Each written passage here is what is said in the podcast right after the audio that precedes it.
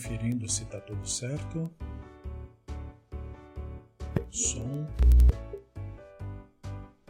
Imagem. Ok. Parece que sim.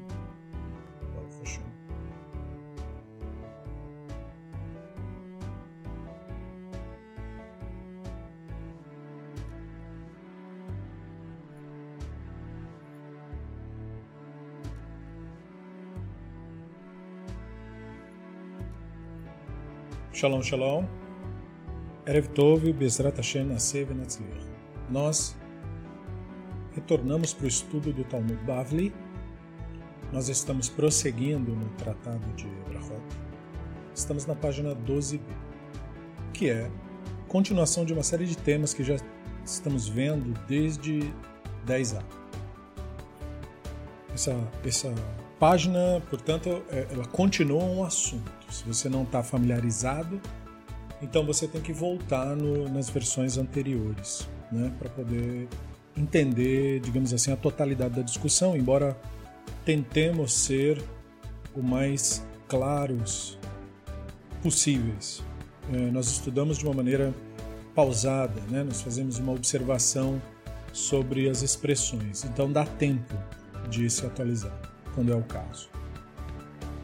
Nós sempre lembramos de que o estudo, não só do Talmud Bavli, como do Guia dos Perplexos, do Mishneh Torah, do estudo acadêmico de Parashiot que nós fazemos, além de outras obras, é um oferecimento dos nossos apoiadores. São eles que tornam possível o Beit Midrash Livre. Se você ainda não é, se torne, participe, porque um projeto como esse, de estudo racional da Torá, ele depende de cada ser humano que queira que isso aconteça, não é? Que deseja um estudo tradicional que tenha respeito pela inteligência das pessoas, que não propague misticismos e uma porção de, de crendices absurdas que infelizmente hoje permeiam todo o discurso religioso que se tem notícia. Então, se você também preza por isso, colabore como você puder. E os meios para fazer isso, em geral, são pelo Pix, e se pode saber mais a respeito na nossa página no Facebook, Beit Midrash Livre, bem como em nosso grupo no Telegram. Muito bem. Tratado Brachot 12b, continuando. Rav Sheishet Kikara Kara Kechirza e Kakaziv Kazait Kechivia. Nós estávamos falando sobre a questão da reverência na aula anterior. Sobre quando a pessoa faz uma reverência para rezar ou para fazer uma brachá. E o Talmud ele tem um costume, que é um costume típico do século 2 e 3, de associar a legitimidade de algumas ideias com base na prática por alguma pessoa do período. Isso é algo digno da nossa atenção, porque então isso quer dizer que a tradição é construída ou antes foi reconstruída por meio das pessoas que permitiram que ela existisse. Ou seja, não é um mandado que veio desde o mundo antigo, desde os períodos bíblicos e apareceu na nossa mão. Não é nada disso. É uma reconstrução baseada em como as pessoas mais velhas ou os anciãos, como eles agiam. Porque isso era colocado como fundamento. O que eles lembravam que havia sido ensinado para eles e como eles se comportavam. Isso no Talmud é apresentado para nós como uma fonte. E isso foi erroneamente interpretado pelos fanáticos como que ia significar que aquela pessoa era uma pessoa tão mágica, tão sagrada que os mínimos movimentos dela eram estudados. E é claro que isso não é verdade. Mas isso, essa narrativa foi uma narrativa que foi propagada na Europa no período especialmente da propagação do shabatianismo na Europa, essa coisa de movimentos mágicos, palavras mágicas e tudo isso. Mas quando o Talmud está colocando uma discussão baseada no jeito que alguém se comportava, o Talmud está nos revelando que a fonte da tradição são as pessoas. Não é uma entidade institucional religiosa que valida a tradição, mas as pessoas, o povo que pratica isso. São estas pessoas que criam legitimidade. Isso é muito importante para o discurso moderno das antigas tradições, pois significa dizer que se nós, com uma nova ética e com um novo olhar, reinterpretamos um rito, isso é legítimo, porque o rito é feito de acordo com o que nós fazemos e não o oposto. O rito não é uma entidade invisível, mágica que atravessa os tempos. O rito é a nossa maneira de expressar. Então, o Talmud está é, buscando legitimidade no jeito de um determinado sábio se comportar para mostrar que o que legitima é o fato dele fazer isso. É? E o fato de que o, a maneira como ele agiu não causou estranheza, no sentido de que outras famílias disseram: é, meu avô, meu pai, meu mestre faziam isso aí também. Então havia uma coletividade e isso gera, portanto, um mútuo reconhecimento da prática, que por sua vez não vem sozinha, vem acompanhada de elucidações justificativas de por que é feito dessa forma, como vemos, e portanto isso constitui a tradição tal qual entendida naquele período. Tal qual entendida ali. Porque se a tradição é fundamentada na pessoa e a pessoa humana ao longo do tempo muda, então obviamente a tradição muda. Não pode ser de outra maneira. Né? Então, com relação à questão da reverência no ritual que estávamos falando, a Gemara relata: quando o Rav Sheshet se curvava, ele se curvava de uma vez como uma bengala. Isso é um jeitão arcaico de falar rápido. Quando ele se endireitava, ele ficava em pé como uma cobra, novamente, imaginando aquelas serpentes do Oriente Médio, né? Que, que levantam devagarinho, assim, como que avisando o, a sua ameaça de que, ó, tô pronto, hein? Né? Então, ou seja, devagar. Para demonstrar que o temor divino estava sobre ele. Isso é um comentário de um comentarista do Talmud, tem vários, né? Então Steinsaltz escolhe o Aboné, porque faz sentido dentro do que se poderia dizer, né? Ou seja, por que associar a ideia de é, desses movimentos corporais com esses conceitos? Para mostrar que o entendimento tradicional da prática desta tradição, dessa religião, o judaísmo, é uma mescla de atuações, ou seja, de gestos corporais, com expressões que são ditas, no caso, palavras específicas que são lidas. Porque o Talmud está reconstruindo uma tradição que era totalmente centrada no templo. E lá, toda a ritualística era feita por um único grupo, que era o grupo dos sacerdotes. Então as pessoas que iam ao templo iam para assistir, não para fazer nada. Mesmo quem ia ofertar. A pessoa não ofertava nada, ela entregava isso para o levita e assistia o levita fazer, junto com o sacerdote, os ritos no local onde ela era permitida de ficar. Então ela assistia.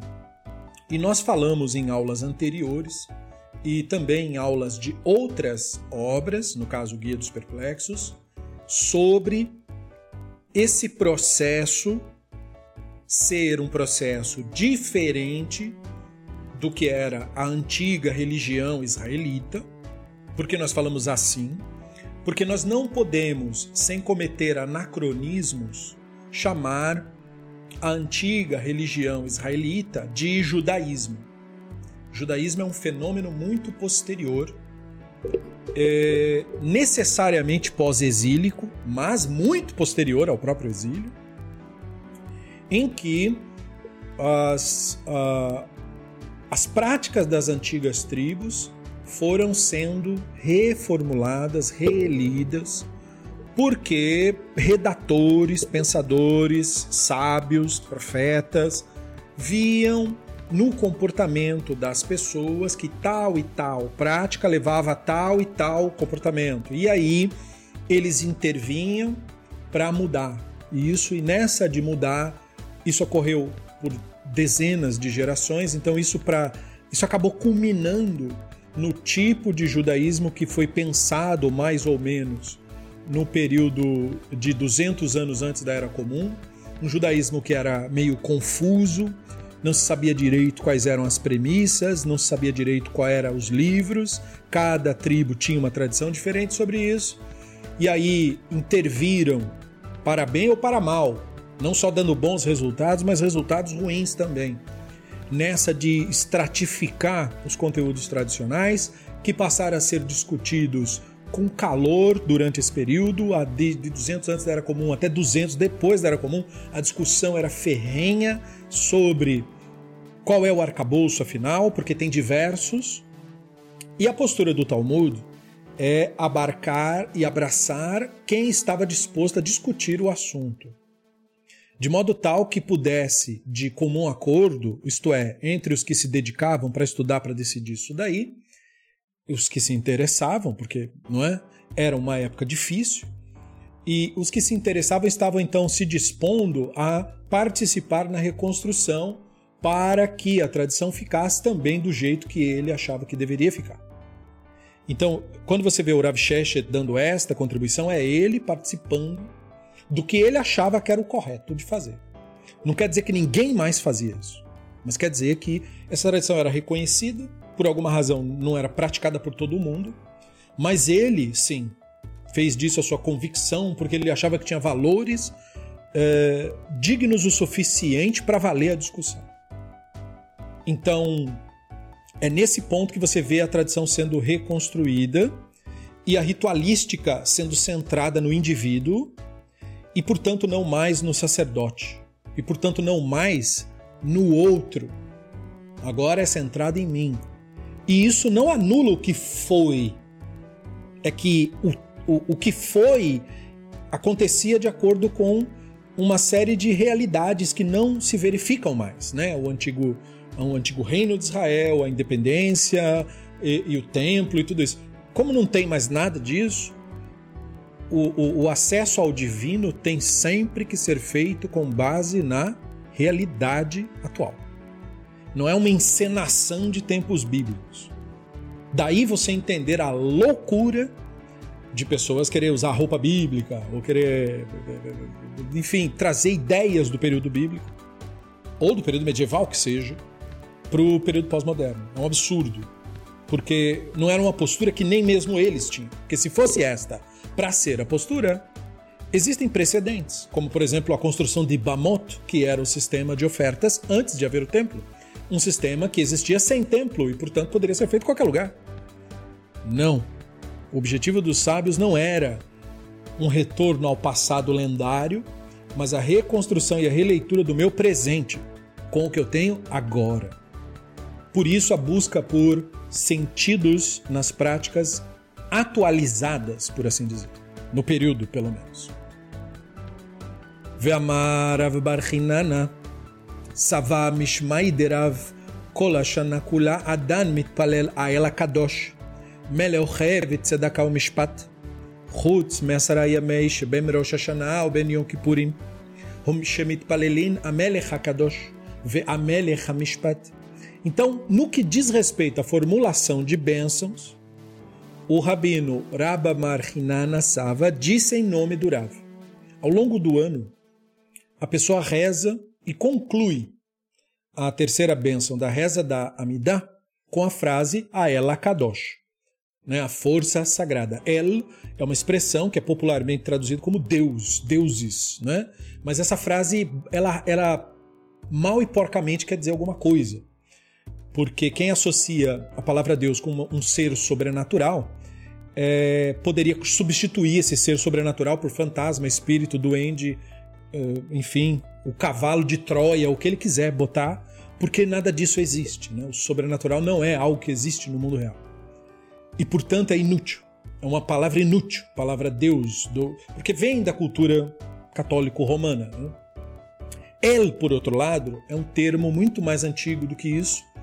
Vem do, do Israel antigo e da maneira como as antigas tribos se referiam à sua ideia de divindade, uma ideia que era popular na região e que via o divino como uma força na natureza. Portanto, El quer dizer força. Por isso, Elohim quer dizer forças, poderes.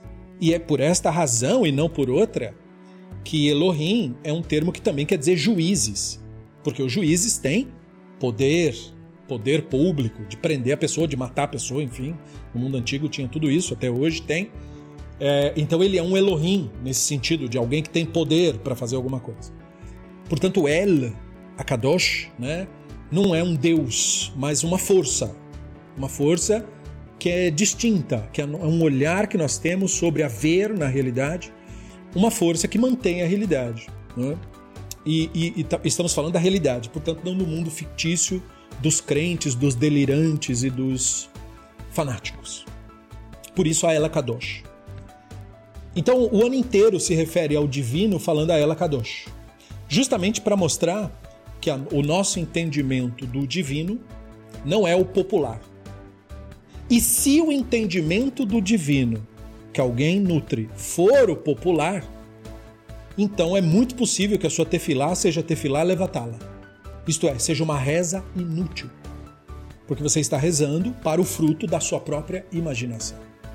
Pois, para a reza ter algum tipo de sentido, antes de mais nada, ela tem que ser direcionada para alguma coisa que faça algum tipo de sentido. Não é? Então, da mesma forma que é insanidade ter medo de uma coisa que não existe, como as pessoas que têm medo de demônios, né? da mesma forma, você imaginar o divino como algo fictício ou como uma ideia fantasiosa é igualmente inútil para o que quer que você esteja fazendo isso. Então, existe um conceito que tem que ser é, o ano inteiro nutrido por quem se dedica para esse tipo de estudo. Afinal, o estudo é para quê? É? O estudo não é para você decorar nada, nem para você doutrinar ou ser doutrinado. O estudo é para você pensar. Pensar a respeito de que ideia é essa de divino que você tem. Então a repetição dessa, dessa frase é a repetição de uma reflexão. De que o El, sobre o qual nós pensamos e sobre o qual estudamos, não é o que está aí na mídia. É o El Akadosh. É o distinto é o sagrado, que quer dizer separado, que quer dizer que não é isso aí que estão falando. E aí buscar dentro de nós o que, que nós estamos falando a respeito disso, desse conceito de divindade, que está igual ao que estão falando por aí. E aí corrigir isso. Então, passar o ano é, é, é verificando as próprias concepções. Portanto, faz sentido né, que durante o ano inteiro Toda vez que se faz a reza da Midá, ela Kadosh tem que ser lembrada. E se conclui a bênção referente à restauração da justiça a Israel com a frase: Rei que ama a retidão e a justiça. Porque a ideia é que esse conceito de divino que temos não pode ficar só estático. Ele tem que resultar em algum tipo de atitude. Então nós dizemos que esse tipo de força, esse tipo de entendimento do mundo propele ao comportamento em busca de retidão e de justiça. Portanto, psicopatas ou sociopatas sociais que não se importam com a vida alheia e desejam a morte dos outros pelas razões mais estúpidas, não são as pessoas que refletem esse tipo de valor. Então, eh, se começa com a força sagrada e se conclui com o rei que ama a retidão e a justiça. Só que aí se faz uma exceção nos 10 dias entre Rosh Hashanah e Yom Kippur, de acordo com o atual calendário, que são chamados de 10 dias de expiação. E esses dias nós mudamos a nossa maneira de refletir sobre o divino. Eles são, portanto, compostos de Rosh Hashanah, Yom Kippur, sete dias intermediários ali. Ali se fala da ideia de soberania do divino, porque é um período onde cada um de nós se coloca como sendo julgado e avaliado. E quando se reza, faz a conclusão dessas bênçãos com a frase Amelech HaKadosh, em vez de a Ela então não é mais agora a força sagrada, mas o rei sagrado. E em vez de falar é, El, né, Ohevet Tzedakah Mishpat, a força que ama retidão e justiça, você diz a Melech Mishpat, rei da justiça. Por que, que se muda com essas expressões? A ideia do rei que se revela por meio da justiça feita. Por que, que nesse caso tem que ser assim? Uma das possibilidades é porque agora está falando de mim. Quando eu me refiro aos outros, eu uso um conceito de juízo diluído. Não estrito, diluído. Por quê? Porque eu não acompanho em detalhes a vida do outro. Então há uma justiça, mas eu não a vejo. Então é diluído. Quando se trata de mim, da minha vida eu sei. Então é muito mais fácil para que eu assuma uma postura pedante, auto de autopiedade e comece a dizer que ai, foi uma injustiça para mim, a minha vida tem muitos problemas, eu não sei do que. E eu entro na narrativa mental de que eu sou uma vítima do mundo. Que o mundo é cheio de pessoas que quem faz o bem recebe o bem, quem faz o mal recebe o mal. Só dá errado comigo a mentalidade em nós, o Yetzer Hará, em nós, nutre esse tipo de narrativa. Quando, na verdade, é o oposto disso. Não é? É um dos paradoxos do Sefer Kohelet é justamente isso. Não parece haver diferença. E o motivo de nós sermos levados a refletir sobre isso é porque em Rosh Hashanah Yom Kippur, cada um de nós tem que se ver como julgado. O que raramente ocorre atualmente. Geralmente é o outro que é visto como julgado. Porque se pode fantasiar, botar um kittel, né? uma roupinha branca, ficar sem comer, magicamente tudo tá tudo resolvido. Quando, na verdade, é um momento de profunda introspecção. Eu não posso ser a mesma pessoa no próximo ano do que fui no ano anterior. Mas o que acontece em geral não é nada disso, ninguém se importa, a pessoa, coisa vai normal, porque é só um rito repetido todo ano, só para às vezes fazer encontros sociais e dizer, não é? Yom Kippur, eu estava lá. Andar uma camisetinha e dizer Yom Kippur, 2000 e não sei das quantas, eu estava lá. Mas no fundo, mesmo a reflexão que eu estou propondo é que você deve pensar o divino de uma maneira diferente. E chamar o divino de Melech HaMishpat é algo bastante complexo se você não tem uma vida fácil. Portanto, é, esse tipo de narrativa faz sentido para os rabinos que não tinham uma vida fácil. E quando eu falo de não ter uma vida fácil, eu estou falando mesmo de ser vítima de injustiça social, como acontece com a maior parte da população no planeta. E certamente acontece com os judeus também, é, a despeito da narrativa mentirosa de que, olha, são todos bem-sucedidos. Isso é mentira, não é? Isso é mito. Não é verdade, isso nunca foi. E não é agora, porque não poderia ser, porque não é assim que o sistema funciona. Né? O sistema funciona de uma maneira predatória, um número mínimo de pessoas é, que explora uma porção enorme da população e só eles ficam com os louros de todo mundo. E o esforço está em todo mundo. E tem que ficar feliz e agradecer ainda por cima. Então, quando você vive num mundo real, num mundo de injustiças, é, você entender o divino como Melech HaMishpat é você compreender que esse mundo não está assim porque tem uma força que fez ele ficar assim. O mundo é constituído dos esforços coletivos, do que as pessoas fazem. Se a injustiça é feita, eu tenho que fazer alguma coisa para que ela pare. Se eu não posso sozinho, eu tenho que me convencer outras pessoas a me ajudar e a tomar uma atitude e mudar isso. Mas se nem isso eu faço, e, e eu tô sofrendo, e nem isso me motiva a fazer alguma coisa, então eu não posso reclamar de injustiça feita contra mim. Porque o Meller é Meller Hamishpat. Ou seja, o que o divino inspira é a busca da justiça. Por isso, o rei que ama retidão e justiça é dito no ano inteiro. Porque você teve o ano inteiro para resolver seus problemas. Você teve o ano inteiro para mudar sua cidade, seu bairro, seu país. Você é culpado pelo que está acontecendo. Então, quando nós dizemos que o divino ama algo, nós não estamos dizendo que o divino tem sentimentos por alguma coisa.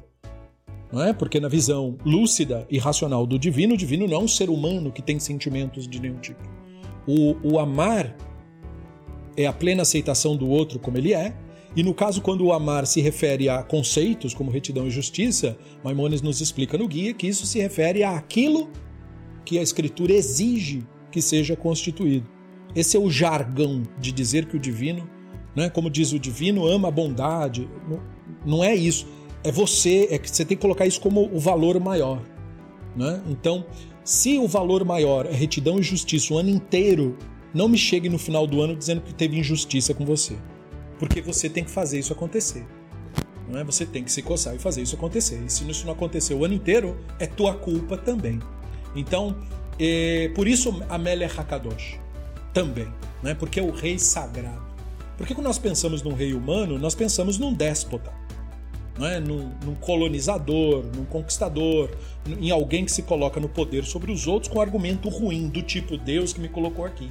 Como acontece com líderes religiosos, né? que querem é, exercer esse domínio como se fossem mini reizinhos. Porém, nós lembramos que o único rei que tem é o divino. E ele é um rei sagrado, no sentido de separado, diferente do que você pensou que rei era. Não é? Porque o divino não se impõe. A ideia do, que nós temos do divino é totalmente distinta. Né? Ele não se impõe. A realidade está aí, mas não é onde está o divino no real? Na totalidade. Então você não tem ali um, um, uma, uma presença autoritária, um Big Brother te vigiando e te. Não é? A menos que você assim imagine para sua própria tortura. Mas isso não é um fato que você possa compartilhar com outro ser humano. Sendo o divino, então, um rei assim, ele é um rei e, ao mesmo tempo, um parceiro no seu processo de construção de justiça. É nesse sentido, então, que ele reina, porque ele reina na justiça feita e não como um déspota que pede que faça a minha vontade e, e, né, e, e lamba as botas dos meus pés, como seria no caso humano, como é no caso humano. Então, daí nós não só dizermos que o divino é rei, porque bastaria se fosse essa a questão. O divino é o rei. Ponto. Não. Ameler Akadosh. Ele é um rei que não é igual a nada que você escutou. E ele é o Melech HaMishpat. Ele é o rei da justiça. Então, a justiça que você quer que seja feita no mundo deve ser incorporada por você mesmo. Baruch Adonai Eloheinu melech haolam muito bem. Verabi Eleazar Amar, afilo Amar Ela Kadosh Yatzah, Shneemar, Vaibar Hashem Tsevaot Bamishpat Ve'ela Kadosh Nikdash Betzedakah. Em Matai Veigbar Hashem Tsevaot Bamishpat, Elo Asara Yamei Shemerosh Hashanah ki purim Kippurim, a El Akadosh. Então, em contraste, o Rabino Eleazar disse então que não é preciso ser rigoroso com isso, isso ele quer dizer o rito, a substituição. E mesmo que a pessoa dissesse, por engano, a Ela Kadosh, força sagrada, durante a reza, naqueles dias, ele cumpre a obrigação. Como está dito. Contudo, Hashem Tsevaot, Hashem das hostes, que era como eles chamavam as constelações, é exaltado por meio da justiça. Elohim sagrado é consagrado por meio da retidão. Verso importantíssimo de Shayah. A Gemara explica: quando é apropriado descrever o divino com termos tais como Hashem Tsebaot é exaltado por meio da justiça? Seria apropriado quando a divindade se revela por meio da justiça, ou seja, quando eu percebo isso de alguma maneira. E isso seria durante os dez dias entre Rosh Hashanah e Yom Kippur. Mas o verso diz também Elohim sagrado. Esse termo enfatiza que a transcendência divina e não há necessidade de alterar a fórmula padrão. Então o Eleazar está dizendo sim, tem essa prática aí de falar aquilo ali. Mas se por acaso a pessoa não, não, não, fez, tudo bem, não vamos criar pânico na comunidade e dizer, ó, oh, agora tem que fazer assim. É muito importante isso que o Rabino Eleazar está fazendo, porque primeiro nós temos que lembrar, Sidur, livro de reza, essas coisas todas, são fenômenos muito, muito posteriores a tudo isso que nós estamos lendo. Então, as rezas nesse período eram todas memorizadas. E era muito comum você se confundir. Afinal, uma coisa que você fala só uma vez por ano, quantos anos você vai levar para lembrar desse negócio? Né? Então, é, é, normal você se confundir. E, e, pelo que o Rabino Eleazar reagiu, era uma novidade. Né? Ou seja, ele já pre, previu que muita gente ia se confundir. Então ele falou: olha, podemos colocar isso para comum, vai gerar um monte de problema, então já vou tranquilizando, é? dizendo que se errar, não tem problema. Mas ele trouxe para suportar o seu argumento um verso muito interessante que lembra o Hashem como Tsevaot, né? Como eu falei, Tseva. É, tanto que o exército de Israel chama Tzavá, né? Então, Tseva, Ot Exércitos, que era um jargão do mundo antigo para constelações. E você tem que lembrar da cosmologia do mundo antigo, é, lembrada com, pelo ícone de Aristóteles, mas que o precede, e em que eles imaginavam os seres, eh, os corpos celestes como seres, eh, coisas que ninguém sabia direito o que eram, mas como se mexe e vai numa determinada direção, deve estar vivo esse negócio. Assim eles imaginavam. E, então os aristotélicos depois explicaram isso um pouco melhor, por assim dizer, né, dentro do seu equívoco, de que se tratava das esferas, que eram essas, esses círculos invisíveis, nos quais as estrelas estariam incrustadas como pedras preciosas no anel, e aí, conforme a esfera mexia, aquelas estrelas todas que estavam presas ali mexiam junto. Então, quando uma estrelinha para um lado e outra ia para o outro, quer dizer que tinha uma outra esfera indo para outra. E aí, portanto, devia ter uma esfera dentro de outra, e assim eles iam imaginando quantas esferas tinham, é, só para você ter uma noção de como eles imaginavam o mundo antigo. Eles não sabiam explicar, eles não tinham a menor ideia do que isso era, mas era um fato que eles observavam o movimento disso.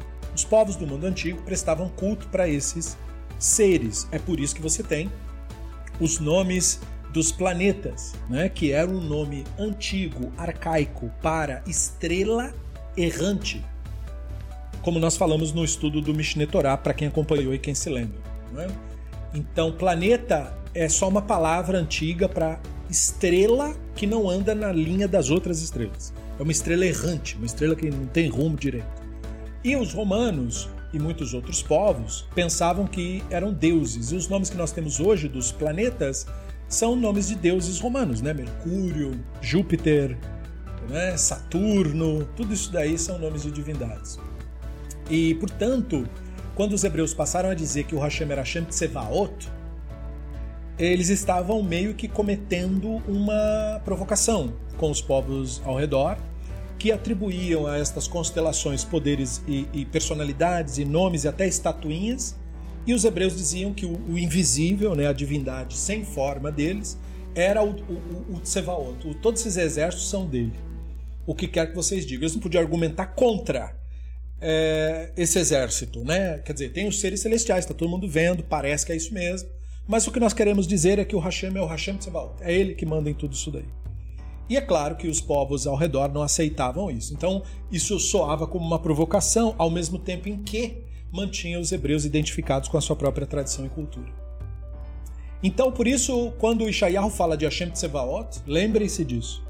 Ele está falando contra astrólogos, que portanto eram os que cultuavam o Tsevaot, os exércitos dos céus. Tanto que o jargão tradicional para idólatra é Oved Kohav, ou Avodata Kohavim, né? ou seja, o cultuador de estrelas. Isso é idólatra na, no jargão, tanto que se usa o acrônimo de Akum. Akum quer dizer Avodat Kohavino Mesolot, adorador de estrelas e constelações. Né? Então, hoje a, o misticismo propaga astrologia, né? curiosamente, e sendo essa a expressão máxima de idolatria. É o ícone da idolatria. Né? E é, é, curioso só para você ter informação. Então Hashem é chamado de Hashem de Sevaot por isso. Os exércitos são as constelações. E, e isso continua sendo utilizado, quero dizer, o objetivo, é claro, era rechaçar os, os astrólogos do mundo antigo, mas serve para nós ainda hoje não é? Já que hoje nós temos maior e melhor conhecimento do universo, nós ainda podemos ver o Hashem, especialmente agora nós podemos ver o Hashem como o Hashem Tsevaot mesmo.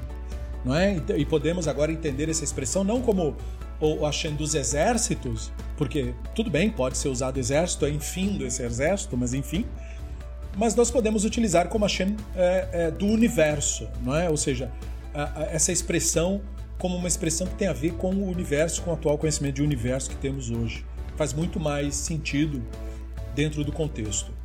E, e diz que ele é exaltado, ou seja, quem quer lhe prestar homenagem, o faz por meio da justiça. Então, olha que interessante, né? Ou seja, você não faz homenagem para o divino cantando, não é? Embora possa ser uma homenagem. Mas não é a homenagem por excelência. Se você quer realmente homenagear o divino, seja uma pessoa justa. E nós veremos no próximo estudo do Mishneh Torah em detalhes, um pouco mais em detalhes, o que é que isso quer dizer na prática. É, Elohim sagrado, então, como eu consagro o divino? Consagro por meio da retidão, por ter um comportamento reto. Reto é uma expressão bastante, não é, confusa em si mesma, quer dizer pouca coisa sozinha, pode cair na mão de qualquer tipo de interpretação, mas em tese, não é, a Allahá ela, ela, ela requer um comportamento consistente.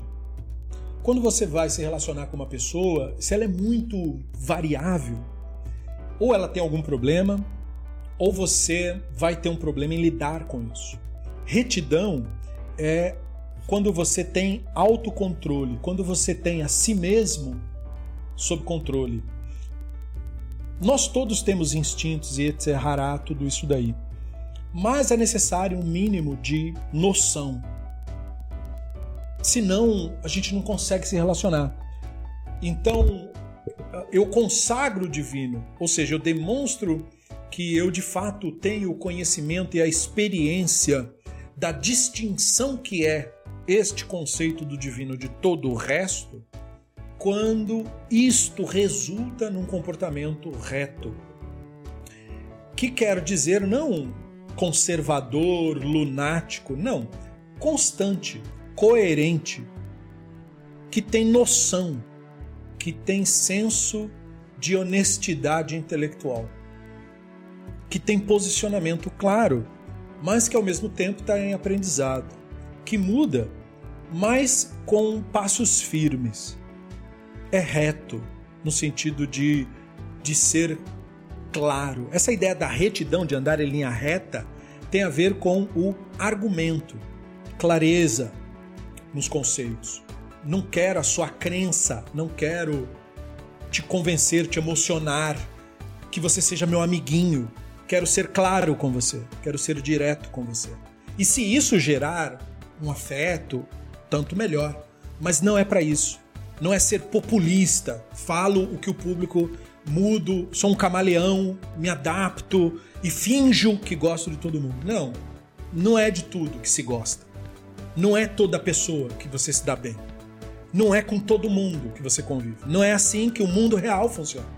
É preciso retidão. Falta esse conceito da retidão. Né? A consagração tem que ver com isso, com você ter, com você ser você, não é? Ter postura, não ser essa essa coisa maleável da internet, né, que, que tanto a gente vê é, por aí. Então, é, é um pouco disso, não trabalhando a questão em termos profundos, apenas comentando brevemente o verso citado, para então colocar essa observação do Talmud. É, quando é apropriado falar isso? Por que, que o Talmud faz esse tipo de pergunta? Não é só aqui que é feito, é feito em vários tratados talmúdicos.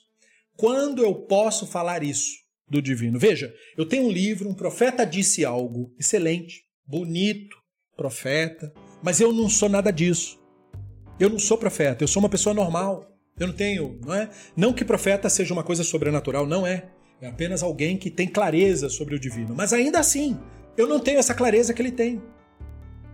E eu primeiro tenho que partir daí. Eu não tenho que partir do delírio de que ah, eu creio igual o Ishayahu. Não, eu nem sei do que o Ishayahu está falando. Não totalmente. Tem uma parca ideia do que ele está dizendo. Então, quando eu vou repetir isso numa reza, eu preciso ter alguma noção. Ele está falando do que e no que que eu posso participar, do pouquinho do que ele entendia. Então o Talmud está dizendo em que situação eu posso falar isso que ele falou. Porque não é em qualquer situação. Eu não tenho o mesmo entendimento que ele teve. Porque eu não tive a experiência que ele teve. Então o Talmud diz assim: durante esses dias, é quando a gente pode falar isso. Então, nos dias de, de, de Rosh Hashanah e Yom Kippur, que são dias introspectivos, que deveriam ser introspectivos, dias onde eu olho para dentro de mim, questiono minhas crenças, minhas opiniões, minhas ideias, olho para minha própria estupidez, para minha própria pequenez, não da do outro, a minha, a minha é o que interessa. Então, nessa de que eu estou olhando para dentro, aí sim eu posso falar isso que ele é exaltado na justiça. Ou seja, Deus não é justo quando julga o outro. Deus é justo quando julga a mim. Olha que legal. Quando acontece algo com o outro, eu não sei exatamente o que aconteceu. Ah, sim, eu posso fingir que sei, que é o que todo mundo hoje faz, né? Lê uma, uma notícia, lê um texto, não sei o quê. Ah, tá. Mas você não sabe. O fato é que você não sabe. Mas de você, você tem que saber. Então, de você, ele é o rei da justiça.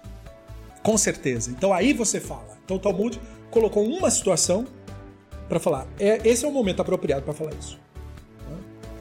Então, e o Elohim sagrado também. Porque nós passamos a vida nos tratando como Elohim. Isto é, nos tratando como autoridade que determina o bem e o mal. Agora você tem que lembrar do Bereshit. Sempre tem que lembrar do Bereshit em algum momento, né? Mas lá no Bereshit, quando o serpente fala com a mulher, se você comer isso aí, você vai ser como Elohim. Então agora eu espero que você entenda o que isso quer dizer, né? Quer dizer, não é você vai ser um deus, vai voar e ter poderes e ser que nem seres mágicos desanimados. Não. Você vai determinar, você que vai determinar o que é o bom e o que é o mal. Isso é tentador para o ser humano, não é? E não é que não se deva determinar o que é certo e o que é errado, porque se deve, não é? De outro modo, como conviver? E, mas você não é o, de, o fator determinante do bem e do mal. Então nós nos fazemos Elohim. E aí, como nós aprendemos que não é assim? A realidade, as experiências que nós temos, a nossa vida olhada diretamente, revela para nós que não é bem assim.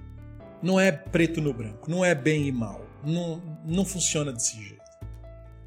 Não é? Não é o mal que é pago com mal, nem o bem pago com bem, não tem nada disso daí. No mundo real não é assim, a coisa é meio cinza por aqui. Então, nessa que a coisa é meio cinza, a minha ideia do divino também muda. Aquela certeza teológica não é bem assim. Não é bem o que você está pensando. Portanto, o El é melhor entendido como El Kadosh. Ele é separado, ele, é, ele transcende a minha ideia. E aí, essa é uma esperança de eu começar um novo ano com uma nova ideia do divino. Tirar um pouco aquela ideia infantil de papai e mamãe do céu, que nós gostamos de ter, e começar a ter uma ideia um pouco mais realista. E aí, quem sabe nos desvencilhar de velhos misticismos e crendices e superstições e começar a levar a sério a busca da sabedoria. Quem sabe galgar um degrau que seja nessa escada rumo à maturidade. Então a Gemara pergunta: Maei lá qual é a conclusão dessa Laha então? Porque o argumento que falou que não precisa fazer o acréscimo é ótimo. Mas o argumento que falou que precisa fazer é tão bom quanto. então, como é que eu resolvo esse negócio? Amar, Rav Yosef ela Kadosh, o Melech Hevet Tzedakah Mishpat, Rav Amar, Melech Kadosh, Melech Mishpat, Vilchata Kraba. Então aqui também temos opiniões divergentes. Veja que importante isso. Estamos falando de um dia importantíssimo, Rosh Hashanah, Yom Kippur. Então veja, na nossa tradição não tem certeza dogmática. Não sabemos. O Rav Yosef disse, de acordo com a opinião do Rabino Elazar, não há necessidade de mudar a fórmula padrão, como vimos no argumento dele. A força sagrada e o rei que ama a retidão e justiça. Uraba disse de acordo com a opinião do Rav. Rei sagrado e rei da justiça é o que tem que falar. A Gemara conclui. Bom, Allah está de acordo com a opinião do Rav. Não é? ואמר רבא בר חיננה סבא משמי דרב כל שאפשר לו לבקש רחמין על חברו ואין מבקש נקרא חוטא שנאמר גם אנוכי חלילה לי מחתי להשם לחדו להתפלל בעדכם. Então Uraba Barhinana Sava disse em nome do Rav. por quê? Porque estava toda essa discussão, né? E aí a Gemara decidiu, bom, quem é o mais velho, quem é o mais renomado desses que estão dando opinião? É Uraba. Então tá bom, então vamos fazer igual Uraba. Veja, foi decidido por ele. Né? Quem entende mais de tudo isso que a gente está discutindo? Bom, é ele. Então tá bom, então é ele. Então tá. Porque o argumento A é bom, o argumento B é bom, não sei como resolver. O que, que o, o mestre sênior diz? Ah, eu acho que esse é o caminho. Então tá bom, então esse é o caminho. Mudando de assunto. É? Isso é muito importante, porque hum, veja como foi decidido de forma leve, né? argumento ótimo, argumento ótimo. Alguém tem que provar a verdade, não tem a verdade. Tem, senhores, estamos há duas horas discutindo isso daqui. Como é que a gente vai resolver esse negócio? Tá, decide a cor curada. Então tá bom, então. E ele é o tipo de, de, de, ícone no Talmud, porque boa parte dos momentos em que ele dá opinião, Uraba. O que, que Uraba disse? Tá, então tá. Então é como ele disse. A gente discute tudo, mas no final quem decide é ele. Quando né, ele é trazido à discussão é para esse tipo de, de cena de solução. Por quê? Porque tanto um quanto o outro é ótimo.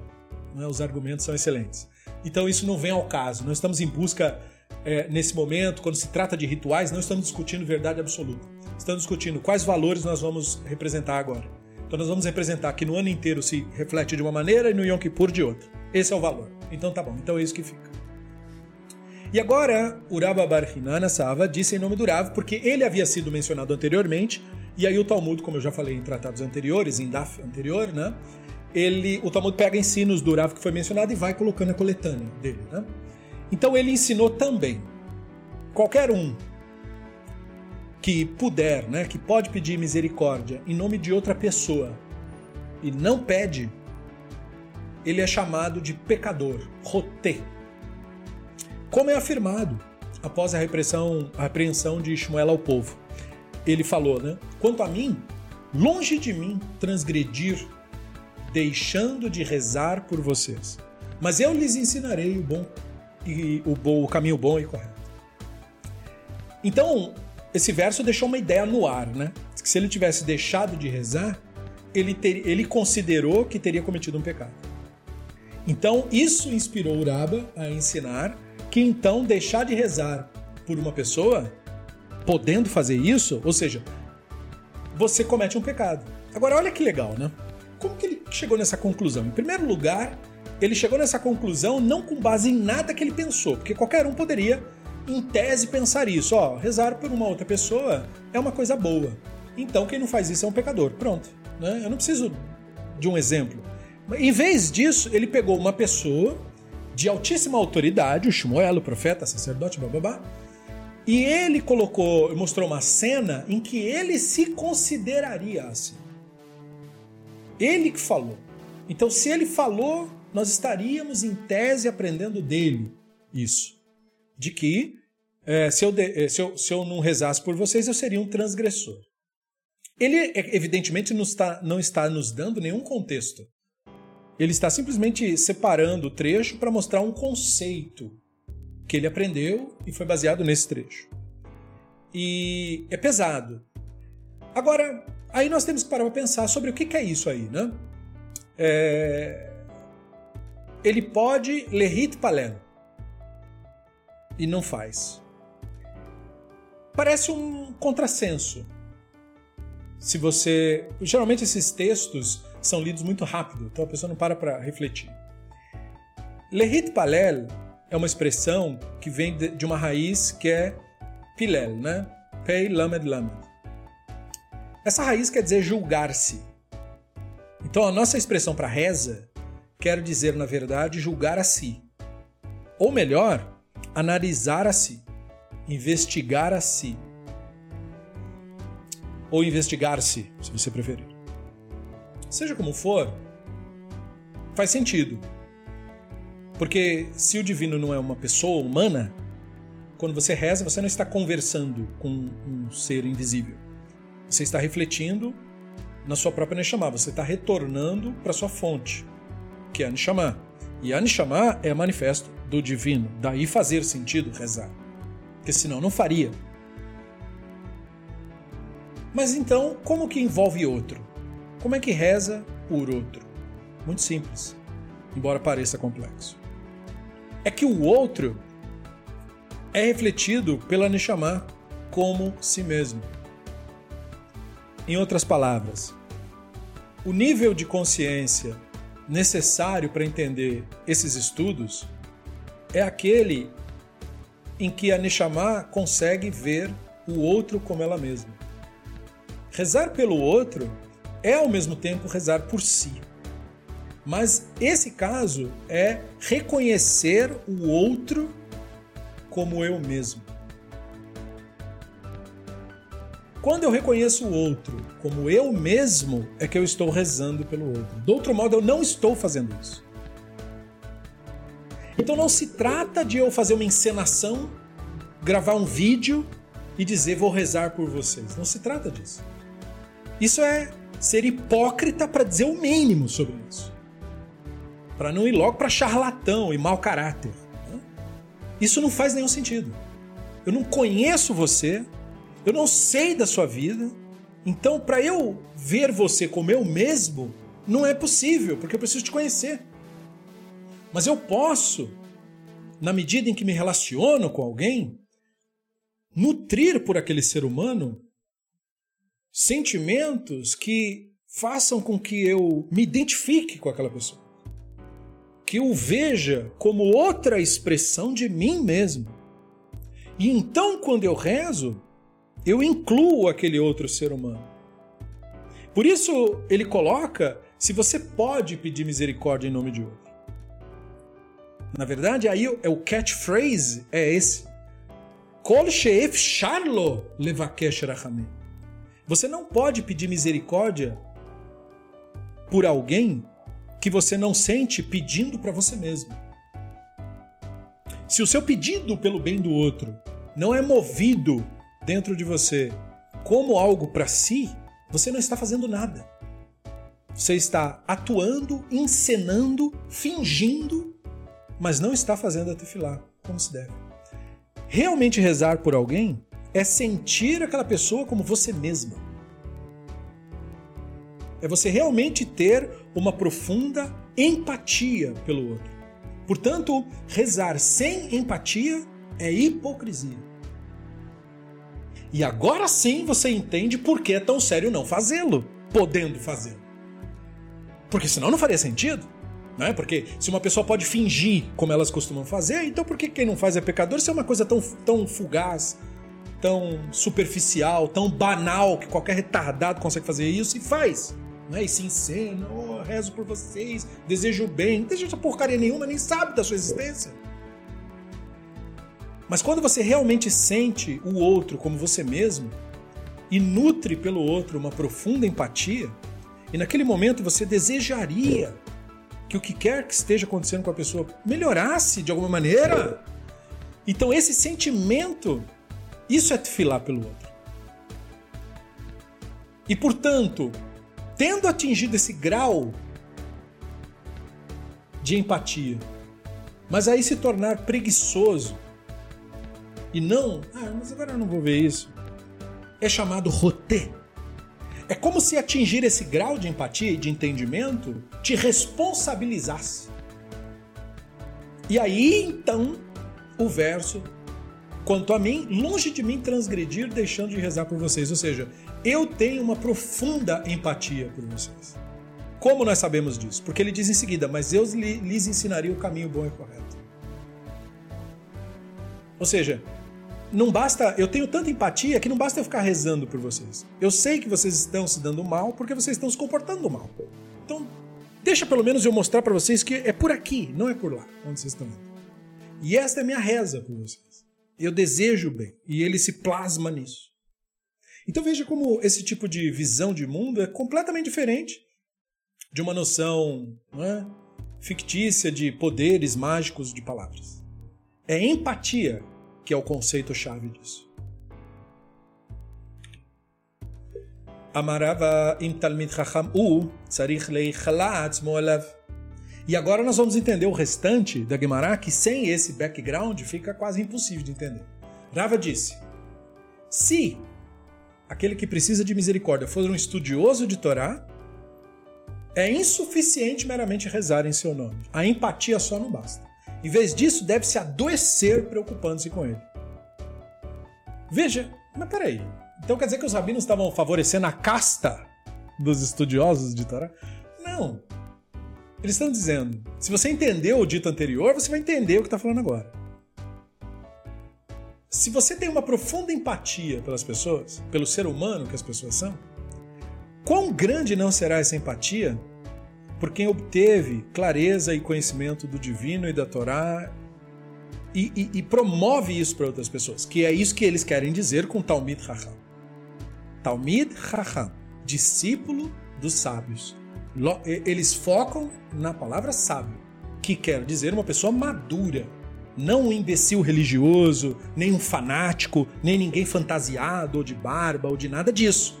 quer dizer uma pessoa que tem maturidade e clareza, quer dizer uma pessoa lúcida e que, portanto, entende o valor da empatia, da bondade, da justiça e etc.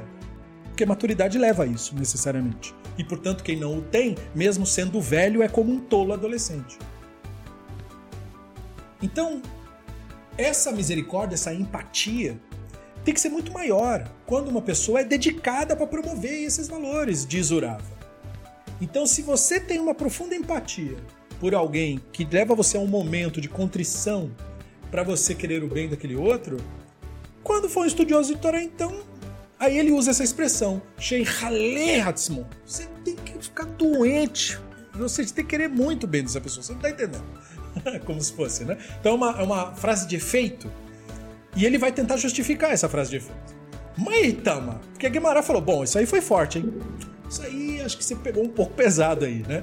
Então a Guimarães pergunta: mas qual é a razão de, de, de nesse caso ser tão forte assim? Eilame mishon dirtiv, en chole miken alai ve'en gole al ozni.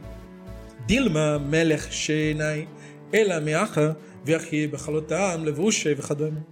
Então a Guimarães diz assim: bom, se você disser que é por causa do Shaul, personagem, o primeiro rei de Israel, Shaul, tem uma cena no livro onde ele fala para os homens lá: nenhum de vocês se preocupa comigo.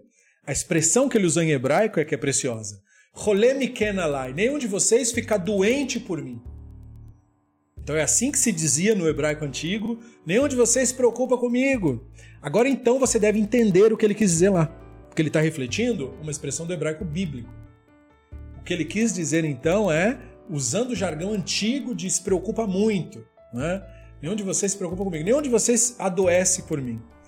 É, e por que que o Shaul uh, foi registrado, foi lembrado de, dizendo uma coisa dessa? O Talmud gosta de nos lembrar que apesar de toda a tragédia, de toda a história que aconteceu, o Shaul era um grande estudioso de Torá. Não foi sem motivo que quando ele foi rejeitado como rei, isso causou uma divisão na nação. O Shaul não era um qualquer e o Davi o supra-sumo. Né? O Shaul era um cara que entendia de tradições. E quiçá mais até do que Davi. Então, ele era um estudioso de Torá exemplar. Nesse sentido. Né? Isso não quer dizer que essa pessoa é adequada para governo. E para todos os efeitos, talvez nem Davi o fosse. Mas isso é uma, uma outra discussão. Mas ele era um estudioso Torá, não tira o mérito. Então, é, talvez então ele ter se expressado dessa maneira seria uma evidência, digamos assim, que o redator das escrituras colocou para indicar que se deve ficar doente de preocupação por alguém que estuda Torá. Mas o Talmud coloca isso como uma prova que não convence muito não. Porque ele diz assim, talvez o texto não está falando de sábio, está falando de rei. Por quê? Porque, bom, sabe, é como nós somos acostumados devido à força ideológica colonizadora, né, daquela ideia de rei da Europa, rei rainha europeu. E você sabe, né, é, long live the queen, né, vida longa ao rei, vida longa à rainha, não sei o que. Aquela coisa de que a população obcecada com o rei, não pode acontecer nada com o nosso rei, é, né, essas pessoas, se elas né, morrem, é muito importante. Vale lembrar que a Primeira Guerra Mundial eclodiu depois que mataram uma pessoa com status assim, não é? Foi motivo de causar uma guerra no planeta. Então, é, talvez a escritura está refletindo um pouco dessa ideia. De que, ó, é, é, tá pedindo para você se preocupar com o seu representante, porque se ele for morto, uau, né? A nação está em ameaça, como se fosse. Em vez disso, se você quiser insistir na prova, o Talmud diz, é, de que se deve adoecer, né, metaforicamente falando, se preocupar muito com um estudioso de Torá, você devia tirar de outro texto. Aí cita um terrilim. Quando Davi fala para os seus adversários, que era o Doeg e o Ahitofel, outrora amigos, mas adversários nessa cena, e os dois estudiosos de Torá, e ele diz: Eu usei vestes de lamento quando estavam doentes, recolhi-me, jejuei, quero rezar para que, para que tudo quanto rezei por eles aconteça comigo. Então, uma cena em que Davi está falando isso de adversários.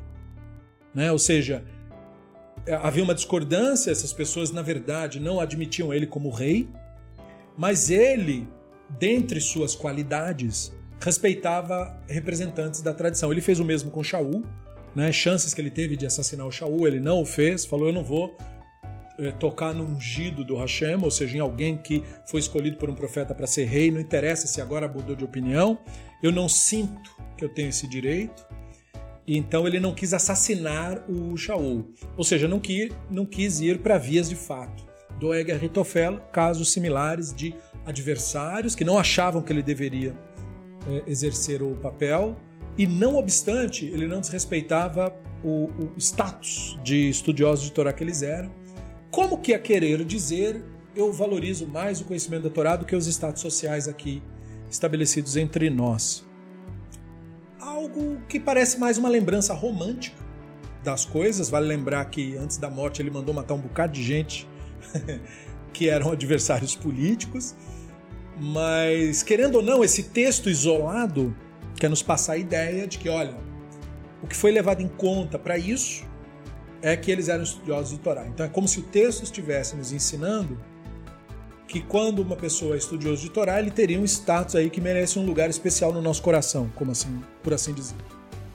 Então se deve ficar preocupado, tal como o verso descreve. E como o verso descreve? Bom, ele ficou de luto, né, como se fosse, ó, fiquei de lamento quando estavam doentes, me recolhi e jejuei, quer dizer, eu fiquei sem comer, eu não, não parei até eu saber que tinha uma notícia boa. Porque era um estudioso de Torá dizendo que ele se vestiu de saco e jejuou.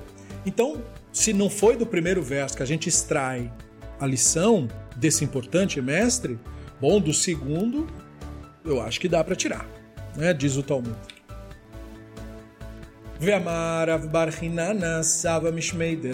Então, continuando os ensinos do Urava Barhinana Sava. Kola ose davar aveira mitbayesh bo mochalim lo al kol avonotav. שנאמר, למען תזכרי ובושת, ולא יהיה לה עוד פתחום פה מפני כלמתך, וכפרי לך לכל אשר עשית נאום השם אלוהים. Aquele que comete um ato de transgressão, uma haverá, e tem vergonha disso, todas as suas transgressões são perdoadas. Isto é, que a vergonha seria um sinal de que se despreza verdadeiramente o ato, naquele instante se recobra, portanto, a consciência, e aí, portanto, isso funciona como expiação. Comentário que o Steinzal coloca do Rabino Yoshiao Pinto, que foi um rabino que viveu entre 1565 e 1648. Como se afirma, então se lembrará e ficará tão envergonhado e jamais abrirá sua boca novamente. Você ficará muito envergonhada quando eu perdoar por tudo que fez, diz Hashem Elohim, que é Yeheskel 16. E é muito interessante outro ensino associado a esse Rav. Né? Este, então, tão revolucionário quanto o anterior. Haverá é uma das palavras hebraicas para pecado. Tem várias. Tem avon, tem pesha, tem het e tem haverá. E o avon é aquilo que nós fazemos quando cedemos para o Yetzer Hará. Claro, quando, o que fazemos que gera dano ao outro. Nós cedemos ao Yetzer Hará, inclusive quando a gente está com fome e com sede. Eu estou me referindo a dano que você causa ao outro por ceder aos instintos, direta ou indiretamente. Isso é um avono. Né? Agora, uma pecha é um crime, como roubar da carteira de alguém. Um ret é, em geral, um pecado cometido dentro do sistema da religião. Né? Levar um animal com defeito para o templo é um ret. Né? Ou entrar impuro no templo é um ret. Agora, haverá é aquilo que eu faço quando estou identificado com o Yetzer Hará, é parecido, portanto, com o Avon, só que a diferença é que não tem que ver diretamente com os meus instintos físicos mas tem a ver com uma outra característica do Yetzer Hará, que é construir no outro a imagem do mal. Ou seja, quando eu faço o mal para um outro, vendo ele como o mal. Que aí eu, aquela, aquela, aquela ação má da minha parte, com convicção, querendo o mal do outro. Isso é uma verá. Né? Eu criei comigo, na minha cabeça uma narrativa de que o outro é um demônio, e aí eu tomo uma atitude contra aquela pessoa baseado nesse, nesse impulso do instinto, que neste caso é mais que um impulso, é uma identificação. Quando eu estou totalmente suplantado pelo Yetzer Hará, eu desejo o mal do outro, literalmente. E aí, quando eu faço isso, difamando, agredindo e tudo isso, eu fiz uma haverá. Eu realmente. Então, o Lachonará costuma ser o melhor exemplo de haverá. Quando eu tento, já que eu não consigo matar aquela pessoa fisicamente, ou eu tenho medo de ir pra cadeia, ou eu não tenho coragem de fazer isso, eu faço isso de uma outra forma. Eu mato socialmente aquela pessoa. Eu destruo ela da melhor forma que eu puder, para que ela fique destruída. Eu invento um, algo sobre ela que vai macular a imagem dela para o resto da vida dela e ela vai ser totalmente morta e destruída, e de fato acontece. Então isso é uma haverá. Então é um dos atos mais graves que se pode cometer por incrível que pareça, embora pecha seja um pecado gravíssimo, assassinato, tudo isso. Mas esse aqui é diferente porque ele indica total suplantação do Yetzer Hará. Eu não estou totalmente consciente aqui, eu estou absolutamente inconsciente, fora de mim. Então esse é o mais grave. Sendo este o mais grave, então quando ele comete uma verá, e aí o que acontece nesse processo? Você faz tudo isso, passa o tempo, você amadurece. E aí a consciência vem o grau de maturidade pode gerar um grau de consciência. E aí você lembra. E você lembra não como você. Você lembra como se fosse uma outra pessoa que tivesse feito aquilo. Como se você fosse outro. E de fato era, porque era o Yetzer Hanan. Só que era você, embora fosse outro. Então você sente uma profunda vergonha. Ninguém assiste você nesse processo. É um processo muito íntimo. Você sente uma profunda vergonha daquilo. Você tem vergonha de você mesmo por tudo isso. Você se vê. E aí você sente vontade de entrar num buraco negro e nunca mais sair de lá. Pois é, esse sentimento de Zuraba Barhinana Salva é isso aí que é a expiação. Note que na nossa narrativa, a narrativa judaica de expiação, a nossa expiação não vem de uma autoridade, ó oh, magnânimo, me dê a expiação. A expiação é você que constrói a expiação, é você que conquista a expiação. Se você verdadeiramente cair em si e verdadeiramente despertar e verdadeiramente atingir esse grau de maturidade, de conseguir ver-se com nueza, com clareza, a um ponto tão profundo que você se envergonhe mesmo disso? Então, você chegou onde precisava chegar. Isso é a expiação. Por isso o texto que justifica ser tão bem construído, Yeheskel, não? Você se lembrará e você ficará envergonhado. Jamais abrirá sua boca, referindo-se ao, Shonará. É isso que quer dizer. Não quer dizer vai fazer voto de silêncio. Quer dizer não vai fazer mais Lachonará. Tá?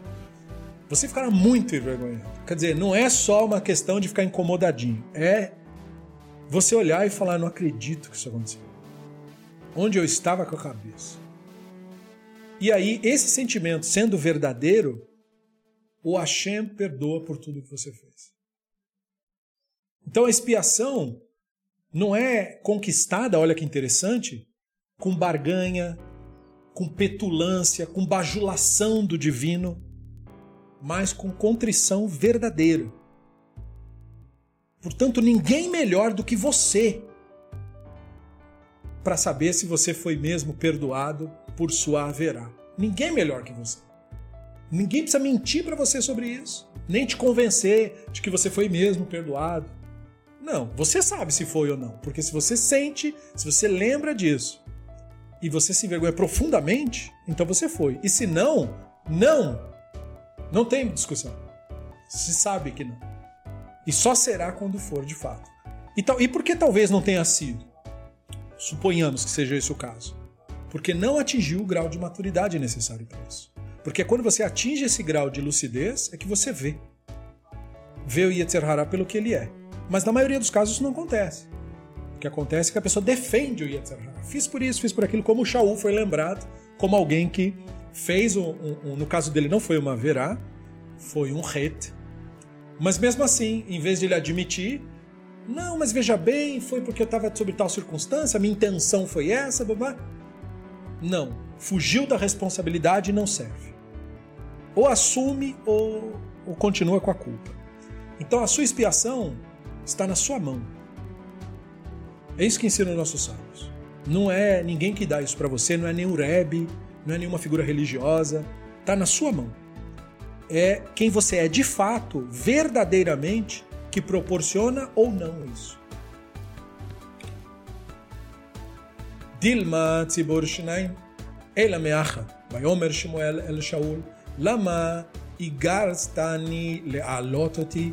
ויאמר שאול, צר לי מאוד, ופלישתים נלחמני בי, והשם צר מעלי, ולא אינני עול גם ביד הנביאים וגם בחלומות, ואקרא לך להודיעני מה אעשה. ואילו אורים ותומים לה כאמר. E no entanto, esse belíssimo argumento foi rejeitado, só esse verso. E aí, o Talmud está apresentando a seguinte ideia: bom, pode ser isso que você está falando, pode não ser, porque talvez quando nós falemos, quando nós falamos de comunidade, aí pode ser que seja diferente a ideia. É, e por que, que nós falamos isso? Porque uma comunidade, de acordo com a teoria da espiritualidade judaica, é mais facilmente perdoada do que um indivíduo. Nós explicaremos já o que isso quer dizer, já falamos sobre isso, mas voltaremos. Em vez disso, a prova de que o indivíduo envergonhado é perdoado é citada aqui. Que aonde? Na cena da queda, digamos, derradeira do rei Shaul. Qual foi a queda derradeira dele? Quando ele vai cometer o pecado de consultar os mortos, né? Ele vai na necromante, a necromante finge que está falando com o espírito, ele acredita, o texto retrata como ponto de vista dele, né? Ele acha que está falando com um fantasma, e a mulher repete tudo que já estava sendo falado durante praticamente toda a carreira do Shmuel e certamente durante os últimos momentos de conflito. É, então, é, Shmuel é, perguntou a Shaul: Por que você me perturba? Ou seja, a mulher fingindo que era Shmuel. Né? Shaul respondeu: Estou ansioso. Então, o que leva a, a idolatria ou a vodazará, e particularmente a esse tipo de superstição, geralmente é ansiedade. Os filisteus estão preparando guerra contra mim. Ele tinha um problema real para resolver e ia buscar uma solução imaginária. Então tá aí explicado por que ele foi um péssimo rei. Né? Porque para problemas reais você tem que buscar soluções reais e não ficar procurando superstição. Então por isso que Israel era mal gerido e continua até hoje sendo mal gerido, porque para problemas reais buscam soluções imaginárias. Então tá aqui o exemplo, né, da queda do primeiro rei de Israel. Os filisteus estão preparando guerra contra mim e o Elohim me deixou e não me responde mais nem pelos profetas, nem por sonhos. Então, ou seja, ele cometeu um genocídio, nós vamos falar sobre isso, e queria a resposta divina ainda por cima. Por isso eu te chamei, para que me faça saber o que fazer. Né? Shaul diz que não tinha resposta nem profeta nem por sonho, mas não mencionou a consulta do Urim e Tumim. Então Talmud coloca isso como é, uma evidência argumentativa, veja que ele não está entrando na questão da necromancia nem de nada disso. O verso é usado para mostrar que talvez o caso comunitário seja diferente do individual para a gente poder aplicar a regra que foi dita anteriormente, de que quem comete uma transgressão e se envergonha, suas transgressões são perdoadas. É sobre isso que está sendo discutido. Agora, olha a provocação do Talmud. Né? É, mais ou menos, né? Mais ou menos, porque olha só, nós temos aí um Shaul nessa cena buscou solução individual. Ele não foi perdoado por isso daí. Né? E ele. É, a gente pode dizer que ele se envergonhou disso depois, tal, tal, tal, mas tinha o problema comunitário, ele não mencionou Urim Vetumim. Ou seja, esse texto não é uma exemplificação de alguém que está tendo essa contrição. E o que nós queríamos falar sobre uh, a questão da, de você buscar soluções imaginárias é quando ele diz assim: O Elohim me deixou, não me responde mais, nem pelos profetas, nem por sonhos. Por que, que o Elohim não respondia mais o Shaul? Por que, que ele não tinha mais acesso? O texto nos narra que ele cometeu um, um genocídio. Ele foi numa cidade de sacerdotes e assassinou todas as pessoas que estavam lá porque ele achou que estavam apoiando Davi e não ele. Não é? Religiosos e fanáticos e mistificadores adoram justificar isso que o Shaul fez, dizendo que não, mas na posição de rei, veja bem, ele tinha o direito. Direito não interessa quando você fala do divino. Do divino só interessa os seus deveres para com o ser humano. E ele cometeu assassinato. Matou várias pessoas e, portanto, foi abandonado pelo divino. Não interessa ele tinha direito ou não tinha direito de fazer isso. Então, o fato dele ter feito aquilo, aquilo ter sido justificado dentro da sua postura enquanto rei, mas ainda assim ele ter sido abandonado pelo divino, é uma maneira arcaica da Bíblia hebraica reprovar a atitude do déspota, que acha que pode matar os outros com base no direito. Não, mas olha aqui, eu posso te matar, te roubar e te saquear porque está dentro da lei. Pois é, mas não interessa isso. Se está dentro da lei, você matar, roubar e saquear as pessoas, então tem que mudar a lei. O que não dá é para você cometer crime e achar que está justificado porque alguém escreveu um texto. Então, ele é abandonado pelo divino, pelos crimes que ele cometeu. E ele foi passível de pena capital. Ele acabou perdendo a coragem e cometendo suicídio, mas de qualquer maneira, né? todo o legado dele foi por água abaixo. Né? Então, ele procura soluções imaginárias para problemas reais e, obviamente, não encontra. Então, ele não tinha respostas nem de profeta nem de sonho, mas ele não consultou Urim Vetumim. E os, o Talmud está querendo chamar nossa atenção para o fato de ele não ter tido essa coragem. O que o Talmud quer dizer com isso é, ele deveria ter falado isso aqui. Nessa época aqui, quando você fala de consultar o divino, tinha que falar Urim Vetumim. Nós tínhamos que ler isso no texto, o Talmud quer nos fazer pensar. Por que, que nós não estamos lendo isso? Por que, que ele falou profeta, sonhos, e aí quando ele ia falar Urim Vetumim, ele, ele não falou nada. É como se o texto tivesse quisesse nos transmitir um sentimento, o Talmud está dizendo. Faltou aqui. Que sentimento é esse? Mishum A razão dessa omissão, diz o Talmud, é porque ele matou os moradores de Nove, a cidade dos sacerdotes. Por causa dessa transgressão, Shaul teve vergonha de consultar Urim e Tumim com outros sacerdotes que eram seus aliados ou se submeteram a ele, pois o rito era feito por um sacerdote e ele. Aquele fez aquilo, é, segundo essa narrativa, num acesso de raiva, na posição de déspota, e depois ele,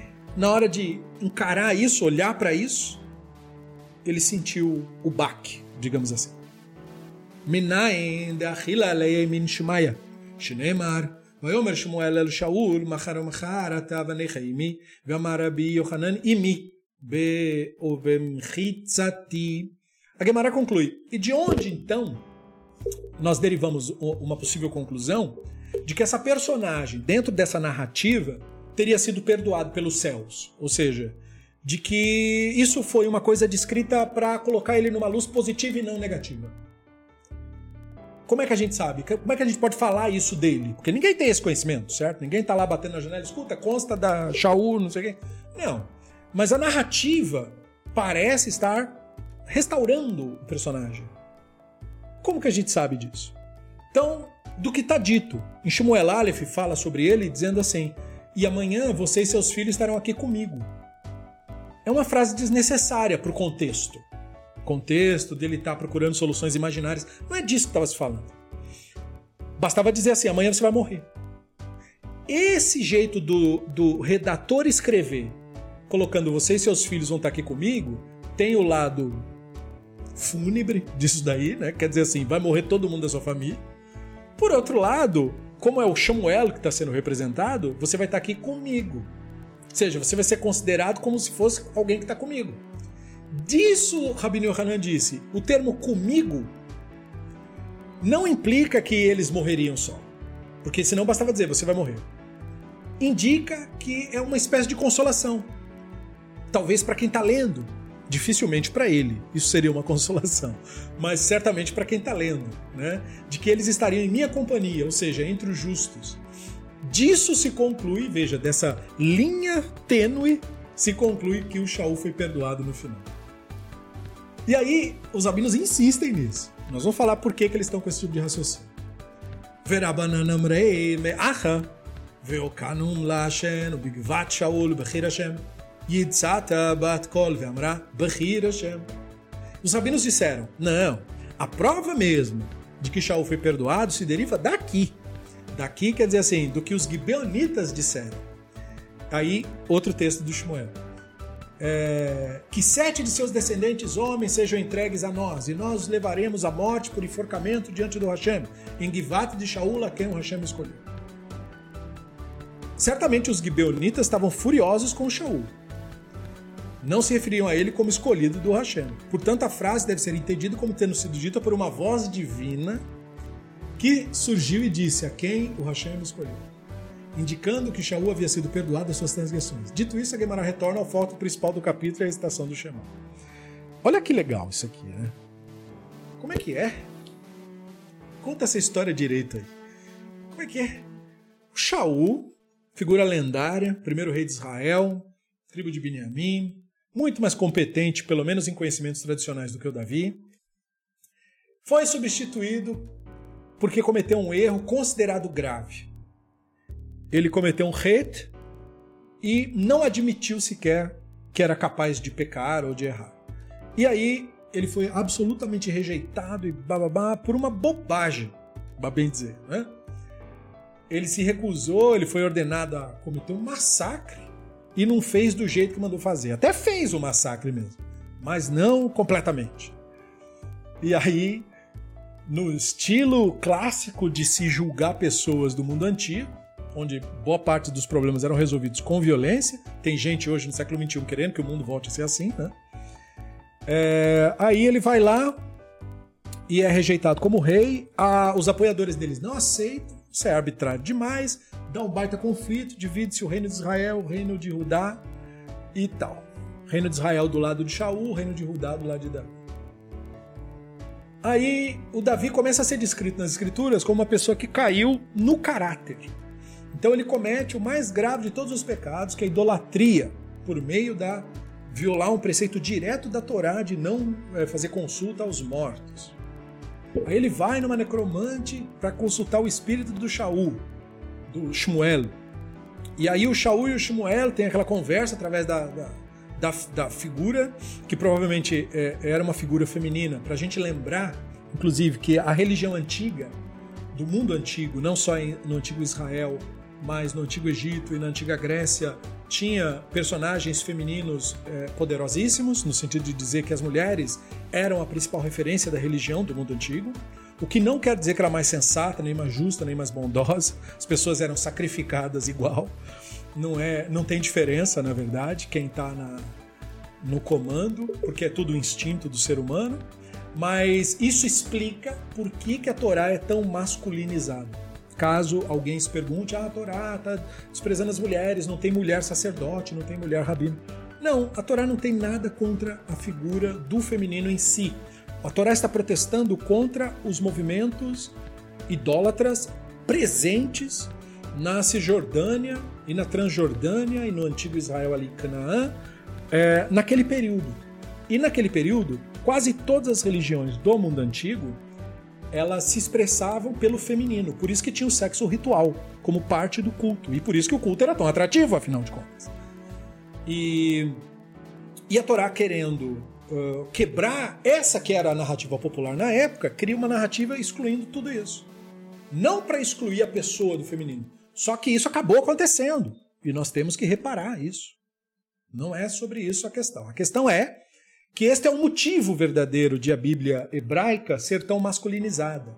E não que ela está defendendo uma narrativa chauvinista, que é um processo já da Europa né, de séculos muito posteriores. A Bíblia hebraica não tem esses conceitos. Por isso tem profetisa, juíza Débora e tal. Mas isso é suprimido por causa da grande presença da figura feminina nas religiões idólatras.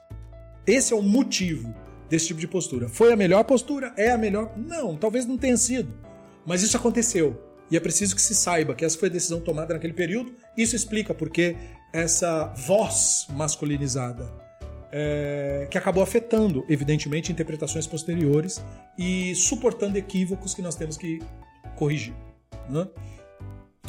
E aí, dentro desse universo, o Shaul então é descrito como o cara que busca soluções e mostra um fio, um fio tênue de arrependimento da parte dele. O fato dele não ter falado Urim Vitumim naquele momento com a mulher significaria que ele talvez se envergonhou do assassinato que ele cometeu. E isto, dizem os rabinos, seria suficiente para nós, leitores do texto, considerarmos ele perdoado.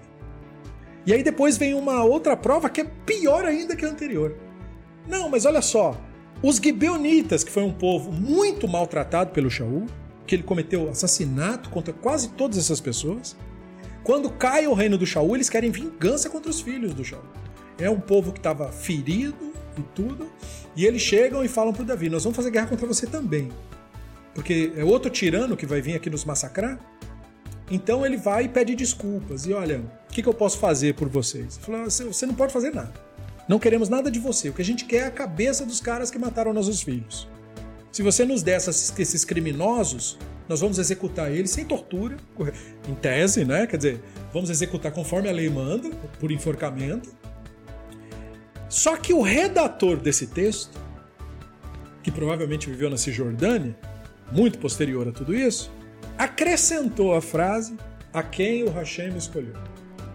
Quando ele acrescenta isso, ele passa a impressão para o leitor que quem quer que tenha escrito isso era a favor de Shaul e não de Davi, embora esteja escrevendo sobre Davi.